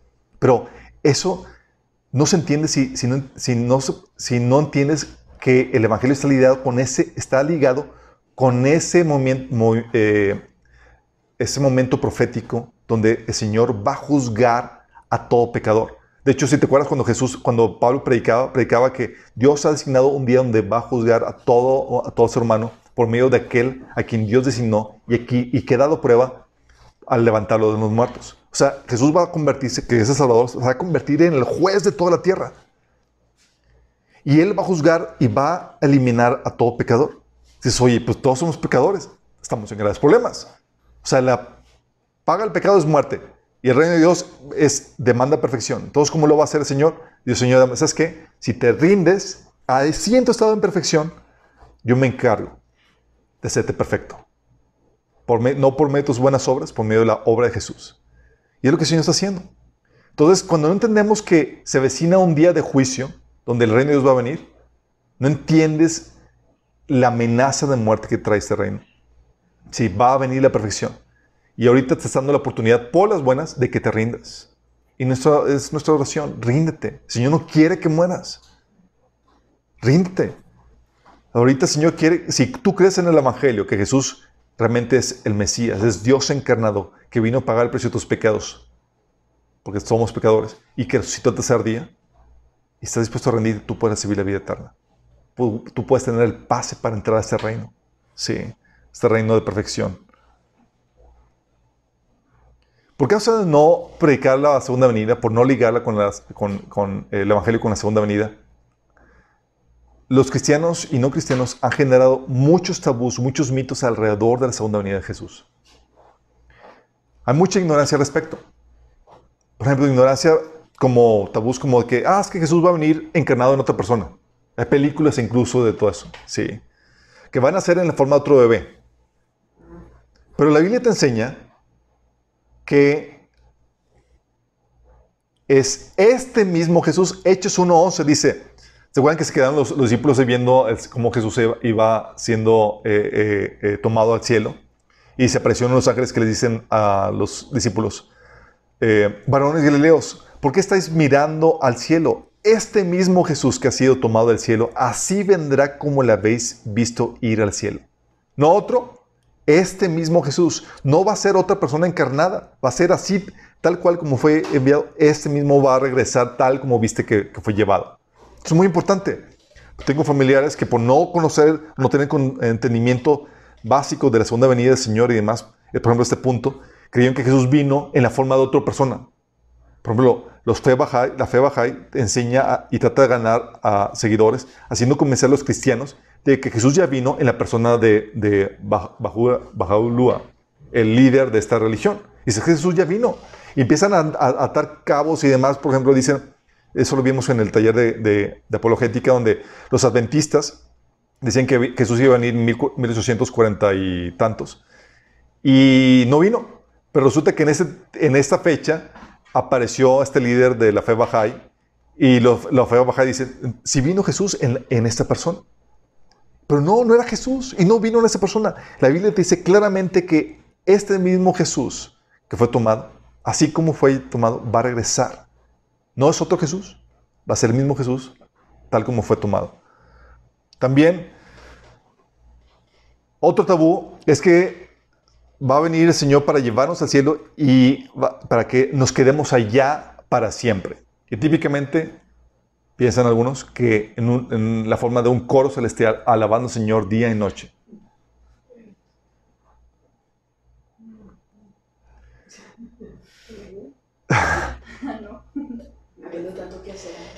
Ok. La verdad es que, y esto causa choque para muchos cristianos, porque esta es la mayoría, esto es un tabú que muchos cristianos piensan que tú aceptas al Señor para que te lleve al cielo y allá quédate para siempre. Sí. De hecho, vendemos el Evangelio diciendo que, que, oye, ¿quieres entrar al cielo? Y es cierto, cuando tú mueres, antes de que Cristo regrese, tú vas a, tu espíritu va a ir a dar al cielo. Pero no te vas a quedar ahí para siempre. Ups sino que vas a regresar. La Biblia enseña que Señor Jesús va a venir con todos sus santos. Judas 1 del 14 al 15. Enoch, quien, vivió en la séptima generación después de Adán, profetizó acerca de estas personas. Dijo, escuchen, el Señor viene con incontables millares de sus santos para ejecutar juicio sobre la gente de este mundo. Declarará culpables a los seres humanos por todos los actos perversos que cada uno haya hecho y a los pecadores rebeldes por todos los insultos que hayan dicho contra él. ¿Con quién viene? Con todos sus santos, chicos. En el rapto también va a venir con los santos ángeles. Sí, dice con, con, voz de mando y, con voz de arcángel y con trompeta de voz. O sea, va a venir arcángeles y demás para coger la novia. Pero en la segunda venida aquí va a venir con todos sus santos y son Apocalipsis 19, 14 habla acerca de eso. Dice, los ejércitos del cielo, vestidos de lino blanco y puro, de la más alta calidad, los seguían en caballos blancos. ¿Quiénes son esos? La iglesia, chicos. Entonces vamos a regresar. Primera Tesalonicenses 3, 13 dice que los fortalezca interiormente para que cuando, Señor, nuestro eh, cuando nuestro Señor Jesús venga con todos sus santos, la santidad de ustedes sea intachable delante de nuestro Dios y Padre. Hablando que regrese con los santos. Zacarías 14, 5, dice, dice, ustedes huirán por, este, por ese valle porque llegará hasta Sal. Así, así es, huirán como lo hicieron durante los terremotos del día de, en los días de Usías, rey de Judá. Entonces vendrá el Señor, mi Dios, y todos sus santos con él. Entonces sí, habrá sido, pero ¿qué crees? Vas a regresar con Jesús. De hecho, la Biblia menciona que vas a resucitar y vas a ir llevado al cielo para luego regresar con Jesús. Los que, eh, si es que mueres antes de, que el Señor venga. Isaías 13, del 2 al, 5, fíjate lo que dice. Es un relato de cómo, Señor, allá los que, los que están en el cielo, los que fueron raptados, los que a la iglesia que, Jesús se llevó, cómo el Señor los convoca para regresar, para destruir el anticristo. Dice, sobre un monte pelado agiten la bandera, llamen a gritos a los soldados, háganle señas con la mano para que entren por las puertas de los nobles. Yo he, eh, yo he dado orden a mis consagrados, he reclutado a mis valientes, a los que se alegran de mi triunfo, para que ejecuten mi castigo. ¿Quiénes se alegran, alegran del triunfo de Jesús? Su iglesia. Escuchen, se oye tumulto en las montañas como el de una gran multitud. Escuchen, se oye un estruendo de reinos, de naciones que se han reunido. El Señor Todopoderoso pasa revista a un ejército para la batalla. Vienen de tierras lejanas, de los confines del horizonte. Viene el Señor con las armas de su ira para destruir toda la tierra. Este relato es Señor convocando y ensamblando toda su iglesia para regresar, para destruir al anticristo y su ejército. Imagínate. Entonces, no te vas a quedar allá, vas a regresar. ¿Sí? Si mueres, cierto, vas al cielo. Pero la Biblia profetiza en primera eh, tabla de, primera de Timoteo capítulo 4 que vas a resucitar para ser llevado con Jesús y recibirlo en, recibirlo en las nubes. ¿Allá te vas a quedar con él? No, vas a regresar aquí en este evento, que es la segunda venida, para destruir al anticristo. Sí, vamos a vivir en una nueva tierra. Entonces, no vas a quedarte allá en el cielo y para siempre. Vas a habitar en la dimensión física, en una nueva tierra. De hecho, el Señor va a habitar con el ser humano en esa nueva tierra. No, no va a habitar en el milenio, va a ser después del milenio, en una nueva tierra, el Señor va a habitar. También el otro tabú es que el Señor va a venir de forma oculta y se, revelará a unos cuantos.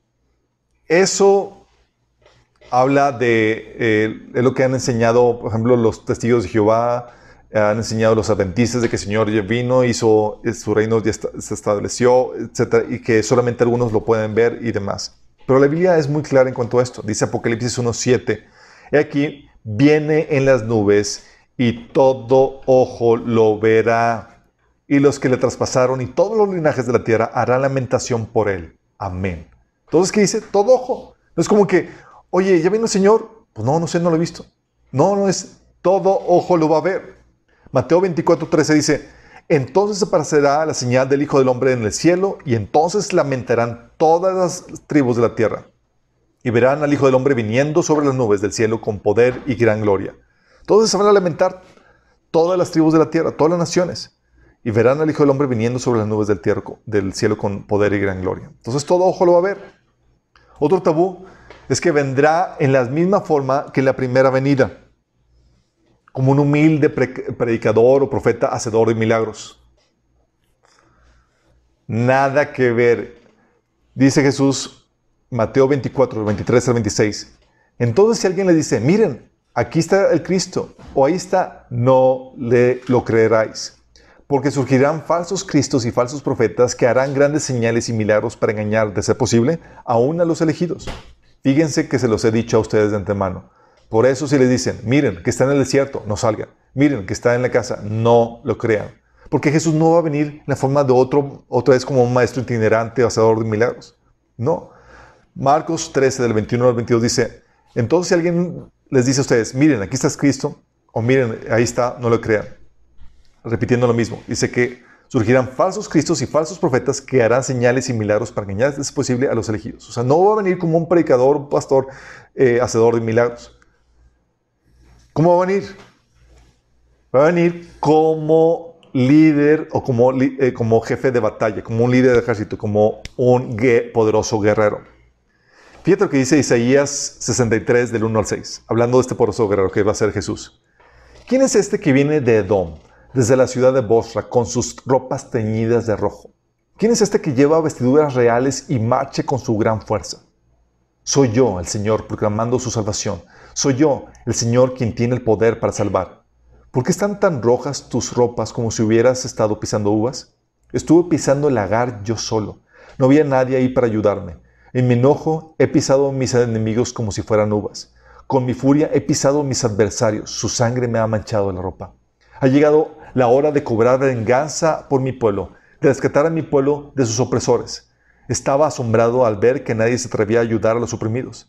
Así que yo mismo me interpuse para salvarlos con mi brazo fuerte y mi ira me sostuvo. Aplasté las naciones con en mi enojo, las hice tambalear y caer al suelo, y derramé su sangre sobre la tierra. O sea, es... Tú no ves aquí la imagen de, de Jesús como la primera venida, manso y humilde, aquí lo ves poderoso y agarrido, listo para destruir a las naciones que se levantan en contra de, de, su voluntad. Apocalipsis 19, del 11 al 21, te lo aclara un poquito más. Dice, entonces vi el cielo abierto y había un caballo blanco. Su jinete se llama fiel y verdadero, porque juzga con rectitud y hace una guerra justa. Sus ojos eran como llamas de fuego y llevaba muchas coronas en la cabeza. Tenía escrito un nombre que nadie entendía excepto él mismo. Llevaba puesta una túnica bañada de sangre y su título era la palabra de Dios. Los ejércitos del cielo, vestidos de lino blanco y puro, de la más alta calidad, lo seguían en caballos blancos. De su boca salía una espada afilada para derribar a las naciones. Él gobernará con vara de hierro y desatará el furor de la ira de Dios, el Todopoderoso, como el jugo que corre del lagar. En la túnica, a la altura del muslo, estaba escrito el título Rey de todos los reyes y Señor de todos los señores. Después vio un ángel parado en el cielo que le gritaba a los buitres que volaban a lo alto del cielo. Vengan, reúnense para el gran banquete que Dios ha preparado. Vengan y coman la carne de reyes, generales, fuertes, guerreros, los de caballos y sus jinetes, la de toda la humanidad, tanto esclavos como libres, tanto pequeños como grandes. Imagínate la matanza cómo va a estar. Después vi a las bestias y a los reyes del mundo y sus ejércitos todos reunidos para luchar contra el que está sentado en el trono y contra su ejército. Y la bestia fue capturada, y junto con ella el falso profeta que hacía grandes milagros en nombre de la bestia. Milagros que engañaban a todos los que habían aceptado la marca de la bestia adorando su, su estatua. Tanto la bestia como el falso profeta fueron lanzados vivos al lago de fuego que arde con azufre. Todo su ejército fue aniquilado por la espada afilada que salía de la boca que montaba el caballo blanco. Y todo, todos los buitres devoraron los cuerpos muertos hasta hartarse. Entonces, oye, ¿el Señor va a venir como un maestro humilde, predicador, hacedor de milagros? Ne. En lo más mínimo. Viene con la espada desenvainada, listo para hacer justicia y desatar la ira de Dios sobre todos los rebeldes, los que han rechazado a Dios. Entonces, son tabús que hay, pero con un poco de conocimiento bíblico te puedes a entender lo que eh, eh, puedes esclarecer esos falsos mitos. Cuando entiendes la segunda venida, Señor, Ahí va, ahí está, para que le... Cuando entiendes la, segunda venida Señor, algo que viene y algo que, que, produce, no solamente es que te evita del engaño, sino que trae consuelo a tu vida. ¿Por qué consuelo? Fíjate, Pablo le decía a los cristianos, perdón, le decía Pablo en primera de Tesalonicenses 4:18, cuando había la tristeza de que la gente moría, dice, por tanto, anímense unos a otros con estas palabras. ¿Qué palabras? Palabras que tienen que ver con la segunda venida del Señor. Estaban diseñadas, eran palabras para animarnos. Imagínate.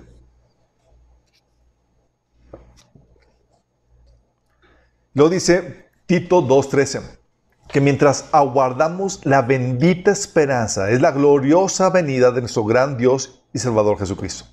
Entonces le dice que son, son palabras de ánimo y que es una bendita esperanza que tenemos. ¿Por qué?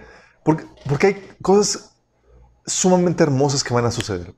Una, por ejemplo, le vamos a ver cara a cara y estaremos con Él para siempre. Con eso es genial.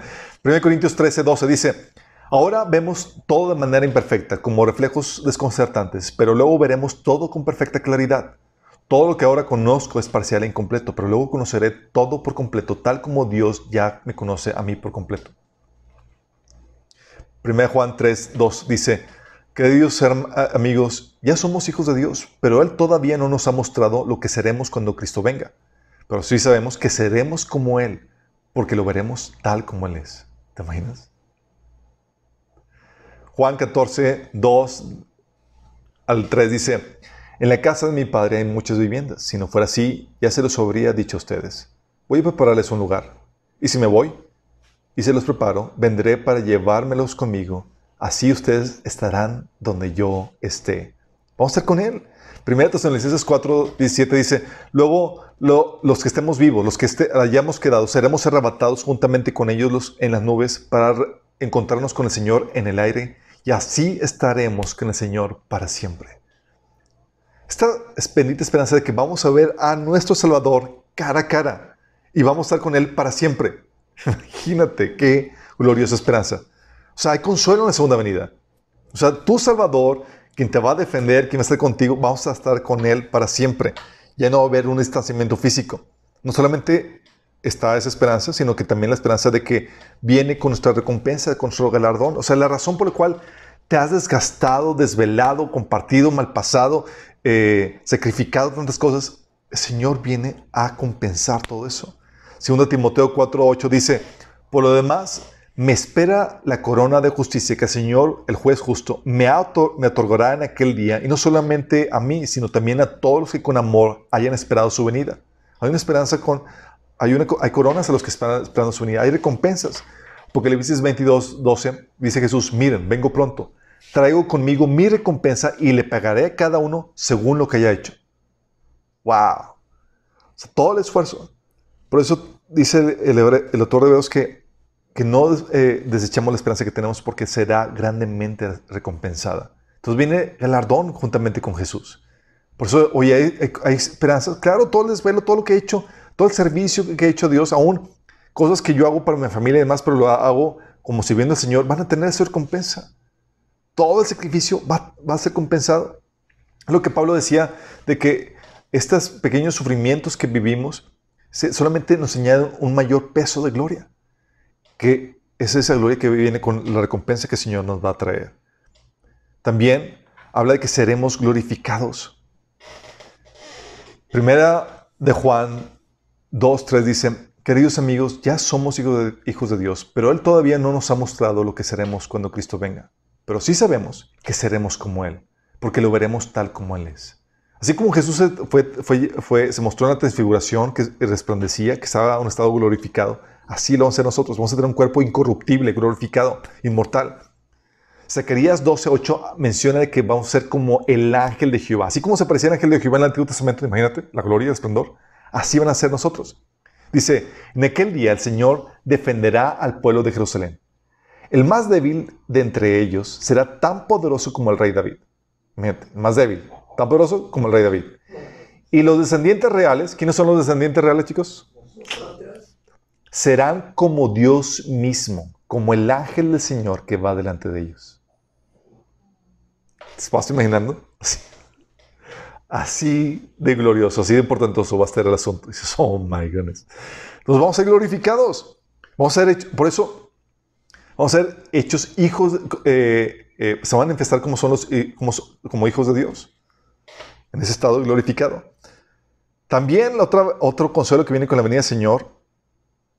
Este consuelo de glorificación, chicos, es lo que Pablo tenía muy en mente, que quería participar en la, en la gloria que, que, vendría con la resurrección. Por eso Pablo decía, se siembra en, en, humillación, en debilidad y se resucita en gloria y en poder. Sí, Pablo tenía bien claro esta esperanza.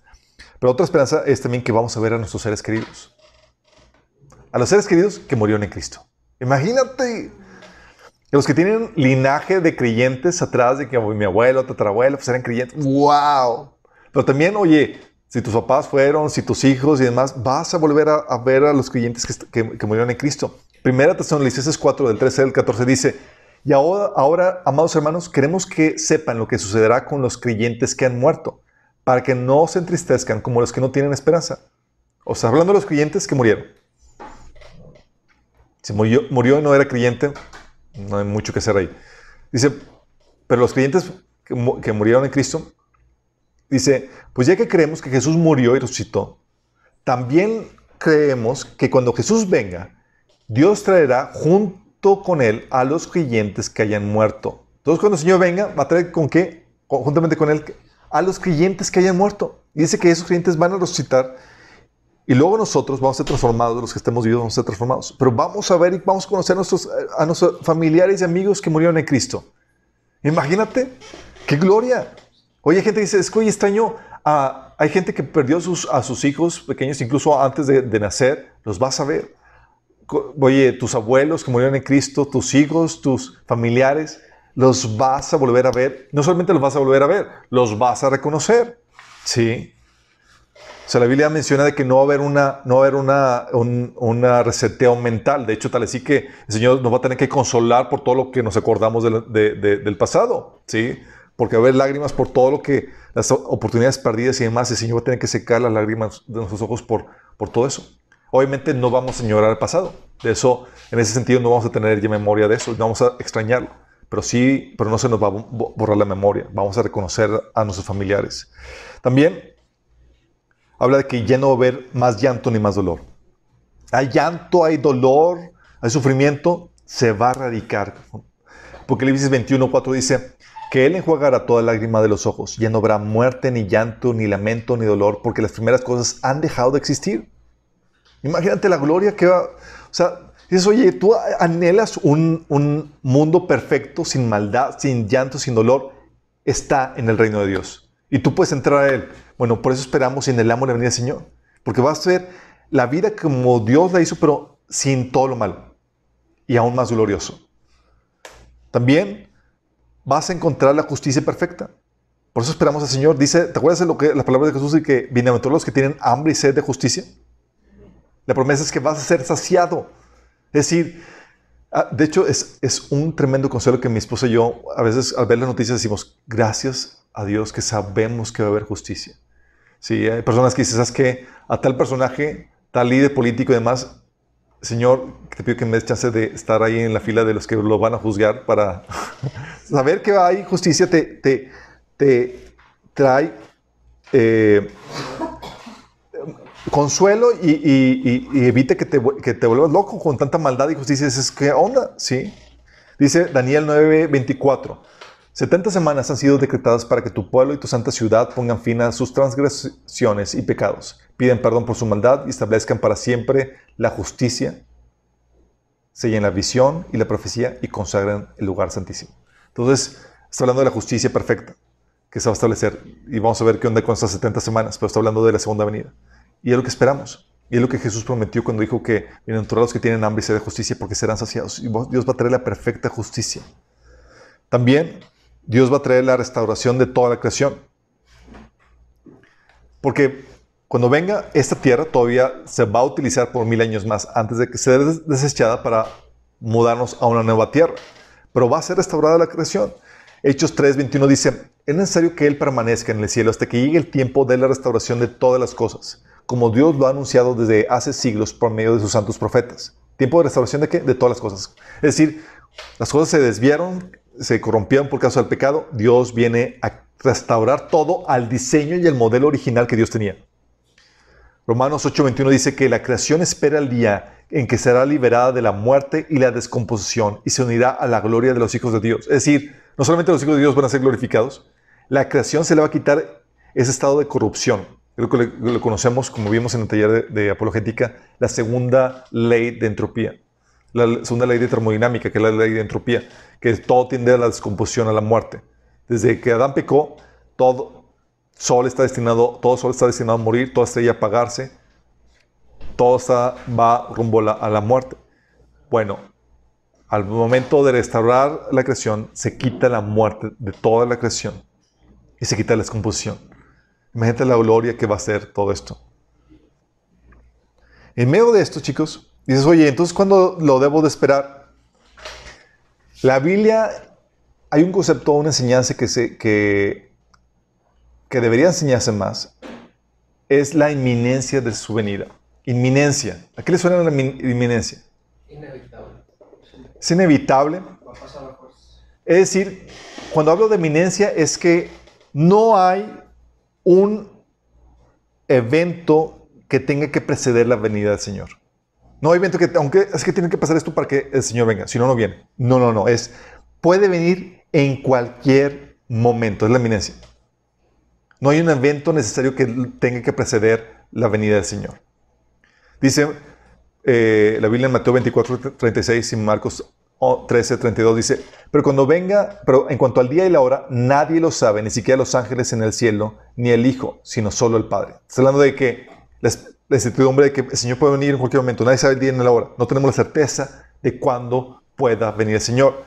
Pero te dice el Señor esto en Mateo 24, del 42 al 44. Fíjate lo que dice. Pero manténganse despiertos.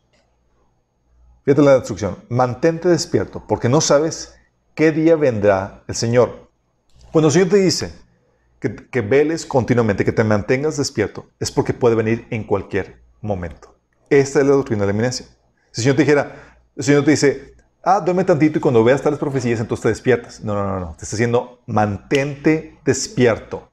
Porque la instrucción de, que veles todo el tiempo eh, con respecto a la venida del Señor es porque el Señor puede venir en cualquier momento. O sea, podría ser esperado en cualquier momento. Es lo que la Biblia enseña. No hay ningún requisito previo ni ningún evento profético que tenga que precederlo. Y aquí esto causa mucho shock para muchos cristianos porque muchos dicen, es que este, estamos esperando el gran avivamiento antes de que venga el Señor. ¿Dónde viene la Biblia? No hay ningún evento que lo tenga que preceder. Mateo 24, 37 al 41 te dice, la venida del Hijo del Hombre será como los días de Noé, porque en los días de antes del diluvio comían, bebían y se casaban y daban en casamiento hasta el día en que no entró en el arca. No supieron nada de lo que sucedería hasta que llegó el diluvio y se lo llevó a todos. Así será la venida del Hijo del Hombre. Estarán dos hombres en el campo, uno será llevado y el otro dejado. Dos mujeres estarán moliendo, una será llevada y la otra dejada. Está hablando de que todo, la vida normal, chicos. Y vente, llevado. Sí. Lucas 17:32 dice, sí, será todo como siempre hasta el día en que se manifieste el Hijo del Hombre. Hay gente que me dice, oye, Alberto, entonces será todo como siempre, pero ¿qué onda con esta pandemia y demás? Pues no es, todo como siempre. Déjame decirte que a lo largo de la historia, una normalidad es que siempre ha habido crisis, problemáticas, pestes y demás. Sí, no es lo único. Entonces, esta crisis que tenemos es parte de la normalidad, comparado con lo que se vecina y que se anuncia en Apocalipsis. ¿Sí? O sea, no hay nada, eh, Apocalipsis es fuera de lo normal, ¿sale? Entonces, todo es parte de la normalidad. Dice, eh, por eso también Filipenses 4.8 el Señor decía, Pablo decía, el Señor se acerca. Sí. Santiago 5 del 7.9 dice, por tanto, hermanos, tengan paciencia hasta la venida del Señor. Miren cómo espera el agricultor a que la tierra dé su precioso fruto y con, y con qué paciencia guardan las temporadas de lluvia. Así también ustedes manténganse firmes y aguarden con paciencia la venida del Señor que ya se acerca. Fíjate, ¿cómo, hablaba de la venida del Señor este Santiago? Guarden ustedes con paciencia porque ya se acerca. O sea, está hablando a los que están vivos. No está diciendo, chicos, pues no, pues va a tener que morir y van a tener que esperar varias generaciones, seguramente cuando a sus bisnietos o tataranietos es cuando van a venir el Señor. No. Dice, no se quejen unos a otros, hermanos, porque, para que no sean juzgados. El juez ya está a la puerta. ¿Te das cuenta cómo le hablaba? Le hablaba de, hey, espéralo. Mateo 24, de 48 al 51, dice, porque qué tal si ese siervo malo se pone a pensar, mi Señor está demorando, o mi Señor va a demorar. Y luego comienza a golpear a sus compañeros de comer y beber con los borrachos. Fíjate, cómo, fíjate lo que dice. El mal siervo piensa que el Señor va a demorar. Y la expectativa de la venida del Señor demorada lleva a un mal comportamiento. Fíjate. El día, el día en que el siervo menos lo espere y ahora menos pensada, el Señor volverá. Lo castigará severamente y lo pondrá le condena que reciben los hipócritas y habrá llanto y rechinar de dientes. Entonces va a ser sorpresa. Y debemos esperar en cualquier momento. El Señor dice, hey, velad, llorad, porque no sabéis el día ni la hora. Entonces cuando el Señor te dice que veles todo el tiempo, es porque pueden venir en cualquier momento. ¿Vamos? la, la doctrina de la eminencia. Y esta parte sorpresiva es en la que el Señor recoge a la iglesia. Vamos a ver más adelante con claridad que hay dos partes de la segunda venida del Señor, la parte sorpresa y la parte predictiva. Lucas 17, del 18 al 35, habla de la parte sorpresa. Dice, el mundo será como los días de Lot, cuando las personas se, ocupaban de sus quehaceres diarios. Comían, bebían, compraban y vendían, cultivaban y edificaban. Hasta la mañana en que Lot salió de Sodoma. Entonces llovió del cielo fuego y azufre ardiente y destruyó a todos. Sí, será todo como siempre, hasta el día en que se manifieste el Hijo del Hombre. Ese día, la persona que está en la azotea no baje a la casa para empacar. La persona que esté en el campo no regrese a su casa. ¿Por qué? Ahí donde estés, ahí el Señor te va a recoger. Nada más levanta las manos. Se recuerda lo que pasó a la esposa de Lot. Si se aferran a su vida, la perderán. Pero si se aferran, si dejan de aferrarse a su vida, la salvarán. O sea, no va a ser. ¿Te acuerdas lo que pasó con la esposa de Lot? Estaban ahí en medio de oír y eran mis cosas. Imagínate que el Señor desaparezca, veas la, luz en el cielo y demás, y tú, Señor, mis, mis, proyectos, no, Señor. Hola, esposa de Lot, está todo de sal. Si, se aferran a su vida, la perderán, pero si se dejan de aferrarse a su vida, la salvarán. Esa noche, dos personas estarán durmiendo en una misma cama, una será llevada y la otra dejada. Y los esposos, yo me imagino, volviendo a saber quién va a ser. Dice, dos mujeres estarán moliendo una harina, eh, moliendo harina juntas en un molino, una será llevada y, la otra dejada. ¿Sí? Entonces habla de que incluso entre familiares van a ser eh, eh, tomados unos y otros dejados, porque hay matrimonios disparejos, creyentes y no creyentes, y también hay matrimonios donde hay pseudo creyentes. 1 Tesalonicenses 4:17 dice, luego los que estemos vivos, los que hayamos quedado, seremos arrebatados junto con ellos en las nubes para encontrarnos con el Señor en el, aire. Y así estaremos con el Señor para siempre. Entonces, cuando el Señor se manifieste, ¿qué va a pasar? Te va a llevar. Sí.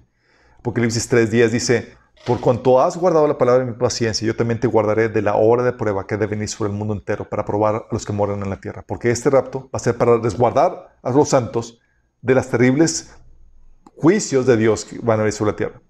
Y aquí tengo que aclararte, vamos a verlo más a detalle adelante, la iglesia siempre ha padecido persecución por parte del enemigo, pero nunca ha sufrido el juicio de Dios, las plagas y los peces de Dios. Una cosa es juicio, la ira de, Satanás por medio de la persecución, la otra es la ira de Dios por medio de los juicios revelados en Apocalipsis, que son los sellos, las eh, trompetas y las copas. Eso nunca, y Dios no juzga a los malos con los malos. Entonces Dios va a rescatar a la iglesia. Por eso, chicos, debemos estar listos todo el tiempo. Mateo 24, 44. Por eso también ustedes deben estar preparados porque el Hijo del Hombre vendrá cuando menos lo esperen. ¿Cuándo uno debe estar preparado? Siempre. ¿Por qué siempre? Porque puede venir en cualquier momento. Marcos 13, 13, 13, Estén alertas, vigilen y oren, porque ustedes no saben cuándo llegará ese momento. Fíjate cómo te dice, como la instrucción del Señor, estate alerta. Y hay muchos que dicen, no, todavía le falta. No, no, no, no, no se ha entendido la instrucción. Estate alerta. ¿Por qué? Pero todavía falta mucho. No, no, no, le falta. La instrucción es que estés alerta, ¿por qué? Porque puede venir en cualquier momento. Es la doctrina de la inminencia. Mateo 24, de 43 al 44 dice, pero entiendan esto, si un dueño de, su, de casa supiera a qué hora de la noche va a llegar el ladrón, se mantendría despierto pero para, para no dejarlo forzar la entrada. Por eso, ustedes, también ustedes deben estar preparados, porque el Hijo del Hombre vendrá cuando menos lo esperen. Entonces, eh, uno tiene que estar preparado cuando? Todo el tiempo. Lucas 21, del 34 al 36 dice, tengan cuidado de que no se endurezca el corazón por el vicio, la embriaguez o las preocupaciones de esta vida. De otra manera, aquel día caerá de improviso sobre ustedes. ¿Qué día? Regreso al Señor. Va a caer de sorpresa, improviso. Pues vendrá como una trampa sobre todos los habitantes de la tierra. Estén siempre vigilantes, lloren para que puedan escapar de todo lo que está por suceder y presentarse delante del Hijo del Hombre. Vamos, imagínate, ahorita que estamos viviendo en tiempos de pandemia, podemos darnos un vislumbre de lo que lo que está por suceder. Ahorita gente estaba estresada, dicen eh, personas que estuvieron con, con ataques de, pánico y ansiedad por, por, por ver la, eh, la, crisis económica en el horizonte y demás. esto es un juego de niños comparado con lo que viene. Y te da una idea, una ligera idea de, lo que, de las terribles cosas que están por suceder. Y es por eso que el Señor dice, hey, tienes que estar velando, porque esto te da un vislumbre de lo que está por suceder. Por eso también dice... Eh, Primera Tesalonicenses 5:6, no debemos pues dormirnos como los demás, sino mantenernos alerta y en nuestro sano juicio. hay muchos cristianos que han dormido, sí, pensando que no, todo le falta. Ya cuando vea el gran avivamiento final me despierto. No, mi chavo. También 1 Pedro 4:7 dice, y el fin del mundo se acerca. Por consiguiente, sean serios y disciplinados en sus oraciones. Es decir, tu tiempo devocional, chicos, no puede fallar. Y de aquí Pedro habla de, Pedro 4.7 habla de que seas disciplinado en tus oraciones porque ya se acerca el fin del mundo. Y Hebreos dice, por cuanto el tiempo de día se acerca, no dejen de congregarse. Dos hábitos básicos que debes de tener bien forjados eh, en la víspera de la venida del Señor. ¿Por qué? Porque si tu tiempo devocional, tu vida empieza a decaer. Y si tu congregarte, porque necesitamos todos el ayudarnos mutuamente en nuestro, en, en nuestro caminar con el Señor, tu vida espiritual tendría a caer.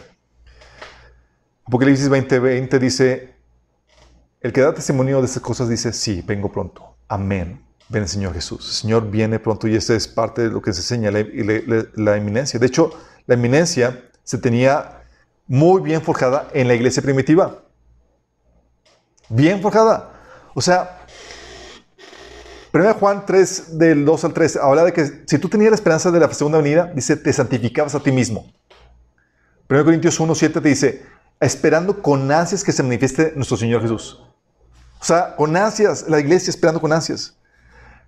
Eh, ¿Sabes cómo se saludaban los cristianos? En 1 Corintios 6, 20 se saludaban con la palabra, la frase maranata, que no es una librería, chicos, es un saludo que tenían en, la, en, eh, eh, los cristianos, que significaba Señor viene. Mar, que, viene, que significa Señor en griego, Ana, nuestro, Ta, viene. Maranatha, el Señor viene. Era tal expectativa, tal el furor por la venida del Señor, que se saludaban así, nuestro Señor viene. Era un recordatorio, Señor viene. Imagínate, ¿con qué, ¿cuál era el frenesí que tenían acerca de eso? De hecho, ves Filipenses 3:20, Pablo diciendo, esperamos con mucho anhelo que Él regrese. Filipenses 4:5, el Señor se acerca. Primera Tesalonicenses 1:10, con, esperan con ansias la venida, la venida desde el cielo del Hijo de Dios. Primera Tesalonicenses 5:6, así que manténganse en guardia con respecto a la venida de Jesús. Primera Timoteo 6:14, hasta la aparición de nuestro Señor Jesucristo. Timoteo 2:13, mientras que guardamos la gloriosa venida de nuestro Señor Jesucristo. Hebreos 9:28, aparecerá por segunda vez para traer salvación. Hebreos 10:36, dentro de muy poco el que ha de venir vendrá y no tardará. Romanos 13:11, nuestra salvación está más cerca que cuando inicialmente creímos. Santiago 5, del 7 al 9 aguarden con paciencia la venida del Señor que ya está cerca. 1 Pedro 1.13, sed sobrios, esperad por completo en la gracia que os traerá cuando Jesucristo sea manifestado. Judas 1.21, esperando la misericordia de nuestro Señor Jesucristo. Apocalipsis 3.11, he aquí yo vengo pronto. Pablo, chicos, creía que Jesús vendría en su tiempo. Y toda expectativa que, tú ves cuando lees en otro Testamento, dices, oye, pues la iglesia primitiva esperaban con ansia la venida del Señor. Y era el frenesí tal que se saludaban diciendo Baranata. Y Pablo creía que vendría en su tiempo. Pablo decía que nosotros los que vivimos no moriremos, eh, sino que seremos transformados. Pablo se incluía en los que, los que consideraba que iban a, estar vivos cuando el Señor viniera. Pregunta, ¿estaba equivocado? Pues no vino cuando estaba vivo. Pero no estaba equivocado en su expectativa, chicos. ¿Por qué? Era porque, ¿será que Pablo no, no, no sabía suficiente profecía bíblica? Si algo tenía, era, Pablo decía, si algo tengo es conocimiento. No seré un buen orador, pero tengo conocimiento. Y Pablo tenía revelaciones tales que, que no le fue, le, fue prohibido decir toda la revelación. Y era revelación tal que le fue dado un aguijón para lidiar con toda la, el orgullo que traía esa, esa revelación tan sorprendente. Pablo no estaba equivocado. Pablo estaba esperando al Señor y lo esperaba en, en, su tiempo. ¿Por qué? Porque sabía que Jesús podía venir en cualquier momento.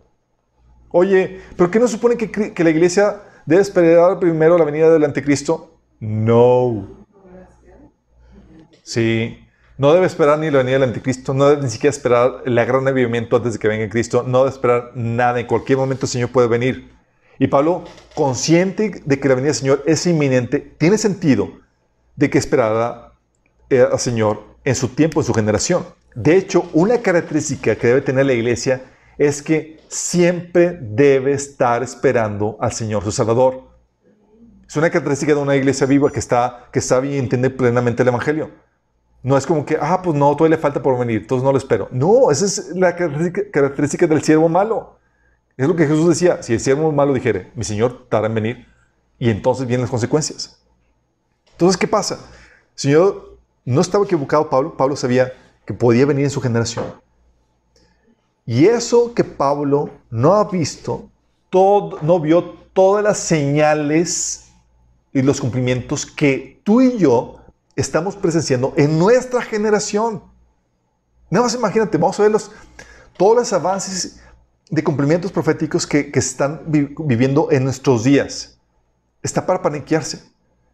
Por eso nosotros sabemos que somos la generación que va a venir, va a ver la venida del Señor. Sabemos que el Señor puede venir en cualquier momento, pero cuando lleves cosas o detalles que la Biblia profetiza, que se van a cumplir durante la, gran tribulación, que estás viendo que se están cumpliendo ya, sabes que estamos ya prontos a partir. Sí. Y hay muchos detalles que vamos a ver a lo largo de este taller. Vamos a ver las cartas del Apocalipsis que Jesús dictó a, Juan en los primeros tres capítulos. Vamos a ver también a ver los reinos profetizados que la Biblia habla. Acerca, vamos a ver los reinos, el, el, próximo gobierno mundial. Vamos a hablar del anticristo. Vamos a ver las guerras contra Israel. Eh, vamos a hablar de eh, las características de los últimos tiempos. ¿Qué onda con esa época de la apostasía que la Biblia predice? ¿Qué onda con que los días serían como Noé? ¿Qué onda con la tecnología que incluso la Biblia profetiza? Vamos a hablar de la gran tribulación, de la segunda venida, la batalla de Armagedón. Vamos a hablar del milenio, la última rebelión, el juicio final, la nueva tierra, etc. Vamos a hablar todo eso a sumo detalle. Hace quedarte fascinado de ver que gran, gran parte de la Biblia todavía falta por cumplirse. Y habla con sumo detalle de cómo van a ser las cosas. Con tanto detalle para que te lo imagines y lo visualices, porque en nuestra cabeza necesitamos visualizar lo que, lo que está por suceder, porque ahí está nuestra esperanza. No ahorita. Nuestra esperanza está en lo que está por suceder. El Señor nos dio mucha información, porque si no, si no tienes, si no, se no tienes eh, conciencia de la esperanza que nos ha sido dada, no te queda más que enfocarte en este mundo, en el aquí y en el ahora. Y algo que el Señor quiere es que te desligues del mundo ahorita. Que te desligues, sí, que seas responsable porque no sabes cuándo viene el Señor, pero que tu esperanza y la esperanza de una vida mejor no sea para ahorita, sino sea para cuando el Señor regrese. Porque en esta vida el Señor nos prometió sufrimiento, pero la que viene, el reino perfecto de Dios, donde vamos a disfrutar la herencia que ha preparado para con nosotros, los santos.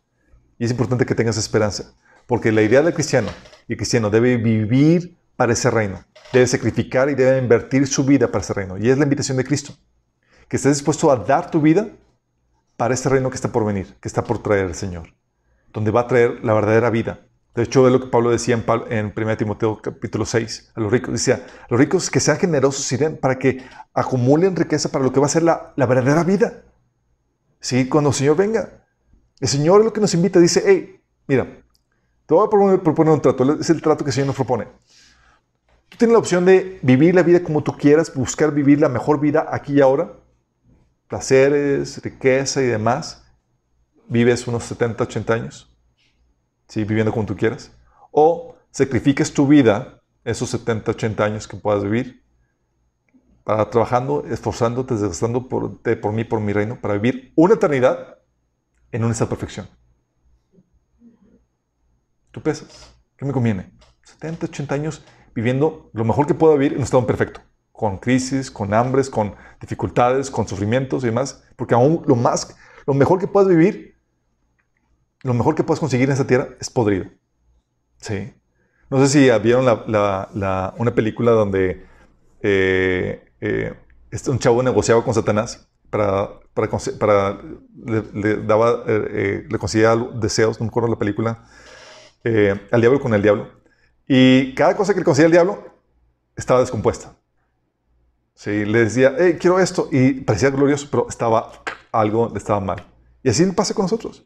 El diablo te ofrece, el mundo te ofrece riqueza, gloria, honra, o sea, todas esas cuestiones te, te ofrece aquí ahorita, pero están mal, no satisfacen, no llenan.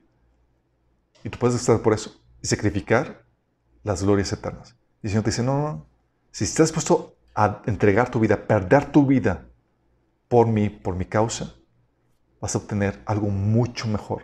Es lo que Pablo decía, es lo que Pedro decía, Señor, te hemos seguido. ¿Y qué vamos a tener? Ah, ¿qué vamos a tener? Cuando, cuando venga el, tiempo de la restauración de todas las cosas, ustedes que sufrieron conmigo y me estuvieron conmigo, van a sentarse en tronos, van a gobernar, van a, van a tener, van a la vida eterna. Entonces, eso es lo que el Señor te, te promete. Te promete gloria, honra eh, eterna. Y el Señor quiere que rindas tu vida. Y tal vez tú no has rendido tu vida. Y quiero terminar con una invitación para que, para que le rindas, para que te entregues a Cristo. Es muy sencillo. Nada más tienes que estar dispuesto a pasar del reino de las tinieblas, donde tú gobernabas y hacías lo que tú querías, al reino de, Cristo, donde ahora lo aceptas a Él como el rey de tu vida. Si estás dispuesto a aceptar a Jesús como el rey de tu vida, no es un cambio donde, ah, yo empiezo a ser buena persona porque tu concepto de bueno está equivocado. Es rendir tu vida al concepto de bueno y malo de Cristo, de su palabra. Si estás dispuesto a rendir tu vida y crees que Dios se hizo carne en la persona de Jesús, que murió en la cruz para, para pagar el precio de tus pecados y que resucitó de esta tú puedes recibir pase para este reino. El Señor te promete que te va a resucitar y que vas a entrar a este reino. Ese reino de perfección donde vas a vivir eternamente con, con Él. Sí, cuando mueras irás, vas a, irás al cielo, pero te promete que vas a resucitar. Si quieres tener este pase, te invito a que invoques el nombre de Jesús. Dice la Biblia que todo aquel que invoque el nombre del Señor será salvo. Si quieres hacerlo, te quiero guiar en esta oración. Ahí donde estás, dile, Señor Jesús, El día de hoy me arrepiento de mis pecados. Te pido que me perdones por, por haber hecho lo que yo quería, por haber seguido mis propios caminos y no los tuyos, por ignorar voluntariamente tu, tu voluntad, tu palabra. Pero hoy me arrepiento. Yo creo que eres Dios encarnado que vino a morir por mí en la cruz y que resucitó al tercer día. Y te acepto como el Señor de mi vida para que gobiernes y como mi Salvador para que me salves. Entra en mi vida, Señor. Cámbiame. Dame tu Espíritu Santo para que pueda seguirte en todo lo que me ordenas, Señor. Gracias por darme la vida eterna. En tu nombre, Jesús. Si hiciste esto y genuinamente hubo un arrepentimiento, una rendición, vas a, tienes que empezar a hacer dos, varias cosas. Uno, tienes que empezar a, a, leer la Biblia. ¿Desde dónde? Desde el Nuevo Testamento. La Biblia, pasaste, estabas en un estado de inconverso donde no te interesaba la voluntad de Dios a uno donde te interesa y tienes que conocerla. Tienes que empezar a leer, leer la Biblia. Y tienes que empezar a congregarte. Si no puedes ahorita por la cuarentena, puedes congregarte de forma virtual. Ahorita hay muchas iglesias en línea en ese sentido.